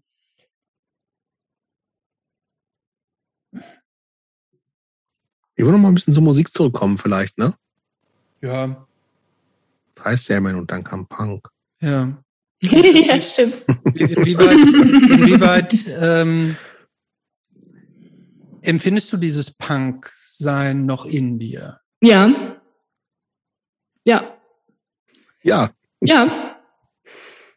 Und ich glaube, das wird sich nie ändern. Ich habe irgendwann die Erkenntnis, also äh, das wird sich nicht ändern, glaube ich dass so bestimmte, da, mit diesem Punk, mit der, nicht nur mit der Musik, das ist ja auch dieses Gefühl, zu rebellieren. Und ich finde, eine Rebellion oder hört irgendwie nie so richtig auf gegen Dinge. Also die ein, die dir auffallen, die du als störend empfindest, ob nun gesellschaftlich oder innerhalb äh, deines kleinen Radiuses, äh, sind immer wieder Dinge, die auch innerhalb der Familie und selbst da ist der Punkrock-Faktor einfach zu sagen, am Tisch zu sagen, nein, jetzt mit mir nicht oder hm. bei der Arbeit. Äh, für mich ist bedeutet dieser Punkrock-Faktor einfach auch äh, mich zu schützen und Nein zu sagen. So. Und ähm, das ist auch noch ein Punkt, der damit irgendwie reinspielt und der, glaube ich, immer reinspielen wird. Ich würde gerne noch mal, ja? ja. Für, für, für, für mich aus können wir zur letzten Frage kommen. Nee. Nee. Wir fragen noch so bandmäßig. Haben wir öfter jetzt? Nee, wir haben auch noch mal. Oh, weißt du, was wir auch lange nicht gefragt haben, Christopher? Was? Lieblingsgetränk. Ach, ja. ach, ach, sagt er. Ja. Was ist Claudias Lieblingsgetränk? Soll ich raten jetzt oder wie? Nee, obwohl, ja. warum nicht? Also würde ich sagen, das ist, so ein, das ist so ein schöner Räubusch-Tee. würde ich, ich würde sagen, ein Bier. Oh. Auch Nein. nicht. Was denn dann? Nee, dann ist es so ein, ähm, so ein Chai. Ein Chai Latte. Hau raus, Claudia. Oh, nee, dann, dann, nee, komm, einen machen wir dann machen. Dann ist es irgend so eine Schorle. Ähm, Rhabarber-Schorle. So nee, nicht keine Rhabarber, so eine, so eine, so eine Blackberry-Schorle oder sowas. Mhm. Ananassaft, Ananassaft pur. Mhm. Jetzt auch raus. Sag. Also, ein schöne, also eine schöne Hafermilch. Nee. Mineralwasser. Oh, Wasser. Nee. Oh, Aber mit Sprudel oder ohne? Mit. Me- Medium oder voll? Manchmal so, manchmal so. Oh. Und auch gerne ein Glas Wein. Okay. Rot oder Ja. weiß? Hm? Rot oder weiß? Jobs, du kennst doch überhaupt nicht den Unterschied. Der eine ist, rot, der eine ist rot, der andere ist weiß. Hm. Ich glaube, ich wäre ich wär Rotwein-Typ, wenn ich trinken würde. Ich glaube auch, dass du Rotwein-Typ wirst. Ich, ich, oder ich sehe dich auch so ein bisschen als ein Sherry-Typ. Oder ein schöner Rosé. nee, Rosé glaube ich nicht. Ein lieblicher Rosé. Das finde ich auch gut. Claudia, was ist denn dein Signature-Dish? Mein was? Dein Signature-Dish? Was du gerne gut und gerne kochst. Ja, was du gut und Mm, gerne kochst. angebratene Nudeln. Oh, angebrannte, Nu- An, nicht angebrannte, angebratene. angebratene Nudeln. Was Also ist so da noch mit Spaghetti dabei? oder Mit Ketchup. Mehr nicht? Das ist mein Lieblingsgericht. Okay. Das heißt so, das sind so Nudeln, die Das man schon mal gekocht hat und dann Brauchst du du noch mal eine Pfanne und dann ja, das schmeckt super lecker, aber das ist eigentlich, das ist so ein, ähm, das haben wir früher immer auf dem Kindergeburtstag gegessen. Ich muss das manchmal machen, wenn noch Nudeln da oder mach das, wenn Nudeln da sind. Ich koche extra viele Nudeln, damit ich die, damit das irgendwie auch meine, immer drin Pfanne- ist, dass ich immer noch mal angebratene Nudeln machen kann und Mit Ketchup. die, genau, das ist so richtig mein Lieblingsgericht. Und dann würde ich gerne noch wissen, ähm, wie aktiv hörst du heutzutage eigentlich Musik? Höre? Ja. Mm, unterschiedlich. Mhm. Also es gibt Phasen, da höre ich gar keine, keine, gar keine fremde Musik sozusagen. Da höre ich nur irgendwie noch die eigenen Sachen und ne, höre, was da noch ver ver- verändert werden, kann. beschäftige ich mich eher nur damit, mit neuen Ideen. So. Und dann gibt's Phasen, da höre ich, äh, ja, da höre ich viel Musik. Und mit Stefan gern auch zusammen. Dass wir, ähm, genau, dann ganz Und aber der Stefan, Abende- der wollte doch denn jetzt sagt irgendwie äh, Motorhead raus. Motorhead, wollte ich auch gerade sagen. Motorhead Nicht raus. nur Motorhead, wir haben auch eine gemeinsame, äh, genau, so ein gemeinsames Tanzleben. Und zwar damals, als wir, da habe ich noch bei Peace of Mind, haben wir noch zusammen Musik gemacht, Jobs. Mhm. wir nach dem Konzert, bin ich mit Stefan nach Hamburg gefahren und dann haben wir äh, zwei Tage durchgetanzt, sozusagen, bei der, ähm, es gab ja da die See You Side oder die U-Side-Gruppe, die aus Göttingen entstanden ist, aus dem Jutzi eigentlich, äh, Bimmel, ich weiß nicht, Mhm. ob der es noch was Also, sagt, ja, der Name, so ne? Techno-Elektro-Gedöns. Genau, Pimmel und der äh, Pimmel, Bimmel und der dritte Mhm. Raum und äh, Markus Karp und der Lange, Mahasuka, genau die. Die Namen muss ich mir jetzt nicht alle aufschreiben, oder? Musst du nicht mehr Ich musste aufschreiben. nicht mehr, nein, nein. Okay, also, aber Okay, Moment, aber da habt ihr jetzt, aber habt ihr jetzt so auch Latin noch. Dance gemacht oder so? Nein, oder so, so Techno, Mann. Äh, Techno- Hör- Genau, Elektrodance. richtig zu, Okay. äh, genau. Und da gab es irgendwie illegale Veranstaltungen, die halt von dieser U-Side-Gruppe veranstaltet wurden. So äh, Reclaim the Beaches und halt irgendwie bestimmte Bereiche zurückerobern und äh, da waren teilweise in Hamburg oder i- illegale Partys, die veranstaltet wurden und äh, genau, und da haben wir gerne teilgenommen. Und irgendwann war es die You Side und irgendwann haben die, haben die Leute dann mit anderen zusammen noch die Fusion entwickelt. Da waren wir auch so vom, eigentlich von, von Anfang an jedes Jahr. Und das war auch schön. Irgendwie nochmal eine ganz andere Form der Musik, Mhm. nochmal, ne, da einfach zu tanzen, sich der Musik hinzugeben und, ähm, genau. Top 5 Bands bei dir, Claudia, die du eigentlich immer hören kannst. Die ich immer hören kann. Nicht immer, aber Die ich, ja, das ist, das ist ein bisschen schwierig. Weil mit dem, mit dem immer und häufig hören, also es gibt bestimmte einzelne Lieder, die ich schon immer gerne gehört habe. Ähm, davon und die drei. Ich, hm? sag davon gern drei. Genau, das ist einmal, ähm, stimmt, von Golden Earring, früher dieses Radar Love. Geiler Song. Das fand ich, äh, das habe ich, glaube ich, tausendmal gehört. Kennt Christopher auch, der ist alt genug. Genau. Und dann Endlich kenne ich das. Gut, sehr gut. Ja, viele unserer Hörerinnen werden das nicht kennen. kann sein, ich weiß jung. nicht, kennt ihr Grace Jones? Natürlich. Slave to the Rhythm? Natürlich. Mega. Das war auch unglaublich, unglaublich genial. Wahn, Wahnsinnsperson auch. Ja. Und dann gab's zu der Zeit, fällt mir ein, Amy Stewart, Knock on Wood. Ja, Das sagt mir nichts. Das hat das war hatte auch ich, das, hatte ich, ich hatte mal die Seven Inch. Ja, aber das ist ja richtig, das ist ja richtig Disco-Musik. Das ist Disco, das ist auch so, äh, genau, das, das waren so Sachen, die waren so, so einprägend. Das war das, was mir jetzt so spontan einfällt von früher, was ich äh, immer mal wieder hören könnte. Okay, cool. Und natürlich irgendwie, ähm, genau, Bands außer, aus unserer Region, die wir kennen noch von früher.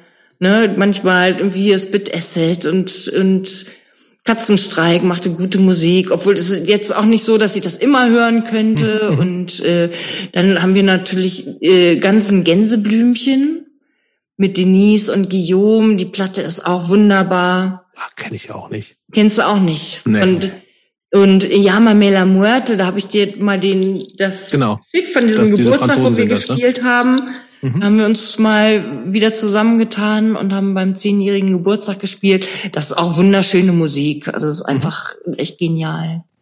Was noch? Wir waren jetzt am Wochenende, hatte ich erzählt, von Guru Guru, der Manni Neumeier, also das ist eher Krautrock, was wir auch zwischendurch dann mal irgendwie gehört haben. Äh, und dieser Manni Neumeier, der Schlagzeuger, das ist so wirklich so eine Koryphäe, der seit 81 ist. Krass, und ja. äh, wir letztes Wochenende da in Uslar im Kulturbahnhof dieses Konzert, ein Open-Air-Konzert gesehen haben. Mit so fast acht, ja, fast alle 80, bis auf einer, der, der Jungspund, der sozusagen zehn Jahre, zehn Jahre jünger ist als die anderen. Und äh, wirklich da auf der Bühne noch rocken. Und Manni Neumeier irgendwann sagte, I can't stop play my Rock'n'Roll Machine. Cool. Ja, ähm, Christopher, du darfst die letzte Frage stellen heute. Was würde die 17-jährige Claudia von der Claudia von heute denken? Hm. Nichts, Das ist eine gute, das ist eine gute Frage. oder? Die hat Jupp sich ausgedacht. Das, ja. Ich würde denken, oh, die ist ganz schön vernünftig geworden. Oder so. Ist, ähm, Posi- Positiv oder, oder äh, skeptisch? ähm, ich glaube positiv. Ich glaube, also erstens würde ich, mit 17 habe ich niemals geglaubt, dass ich 56 werde. Aber das gab, das ging, glaube ich, vielen von uns früher so in der Hm, Pubertät, ja, dass das wir gedacht haben, ach, ne, sowieso Hätte die ganzen auch- Stars, die sterben sowieso jung. Ja, ne? aber guck mal, 56-Jährige, das waren Omas und Ja. Opas. So, und das ist so, das bist du ja nicht so, da sind, sind wir ja auch nicht. Noch bin ich keine Oma. Leider, aber Nee, aber auch so, äh, weißt du, so vom Aussehen her so, ist halt so Leute, die, die in unserer Jugend sechsten, oder ich meine, du bist ja noch mal älter, ne, aber die wie über 50 waren, die sahen ja auch gefühlt alle aus wie 80 heutzutage so, ne? Das ist ja schon auch crazy. Also, wundert mich nicht, dass das irgendwie so irre weit weg war. und von daher hätte ich da gedacht, okay, 56, wer wird schon, wer wird schon 56 irgendwie? Das ist ja schon schon schräg. Und dann sind sie halt, äh, haben sie schräge Ansichten und sind irgendwie Spießer. komisch, ne? Hm. Und ähm, ich glaube jetzt nicht, dass ich, also ja, nee, ich glaube, dass meine Ansicht natürlich ist vieles ausgefeilt, aber so die Grundpfeiler finde ich, ne, dieses, das Grundgefühl, diese in die Welt zu gehen und so ein Ungerechtigkeitsempfinden zu haben, natürlich vielleicht zu denken, irgendwie möchte ich die Welt verbessern mit mit Dingen, irgendwie das. Äh, damit du kommst, kommst aus so einer Kirchengemeinde, wo alles äh, piep, piep, piep ist. Wir haben uns alle lieb und alles ist toll. Und trittst plötzlich in die Welt, da gibt's Gewalt, da gibt's irgendwie Menschen. Ich habe in der Krankenpflegeausbildung habe ich Menschen kennengelernt, da war ich schockiert, aber was? Was gibt's? Irgendwie, das ist ja schräg irgendwie, oder ähm, also da wurde ich das erste Mal irgendwie mit verschiedensten Menschen irgendwie überhaupt konfrontiert und äh, und fand fand es teilweise auch gruselig und mit 17 willst du auch nicht erwachsen werden, weil in dieses Welt in diese Welt willst du gar nicht mit eintreten, gar nicht Teil davon sein, sondern willst einfach mit anderen zusammen möglichst was verändern.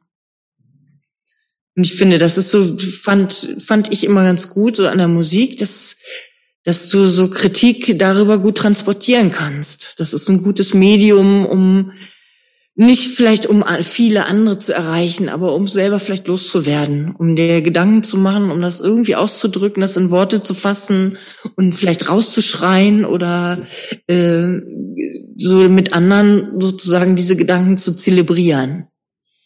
Und wenn du so einen Tipp hättest, jetzt so aus als alte, weise Frau an dein 17-jähriges Ich, was wäre der? Ein Tipp. Ähm, ich glaube, dass die Dinge, die in einem entstehen, die auch äh, weiterzuführen oder so die Gedanken daran nicht loszulassen, sondern auch für Dinge zu kämpfen, die man gerne, die du gerne möchtest und dass es sich immer lohnt, äh, für sich, äh, ja, für Dinge zu kämpfen. Jetzt nicht unbedingt äh, schlägerisch, sondern äh, so die, ja, sich, sich da für sich selber irgendwie durchzusetzen, so deinen, deinen Weg zu verfolgen. Das finde ich ein schönes Schlusswort. Vielen Dank für das Gespräch. Ich auch. Ich danke euch auch. Auch wenn manches ein bisschen durcheinander war jetzt und ich glaube, ich habe auch viel Scheiß gelabert und so. Es war schon. Das ist normal.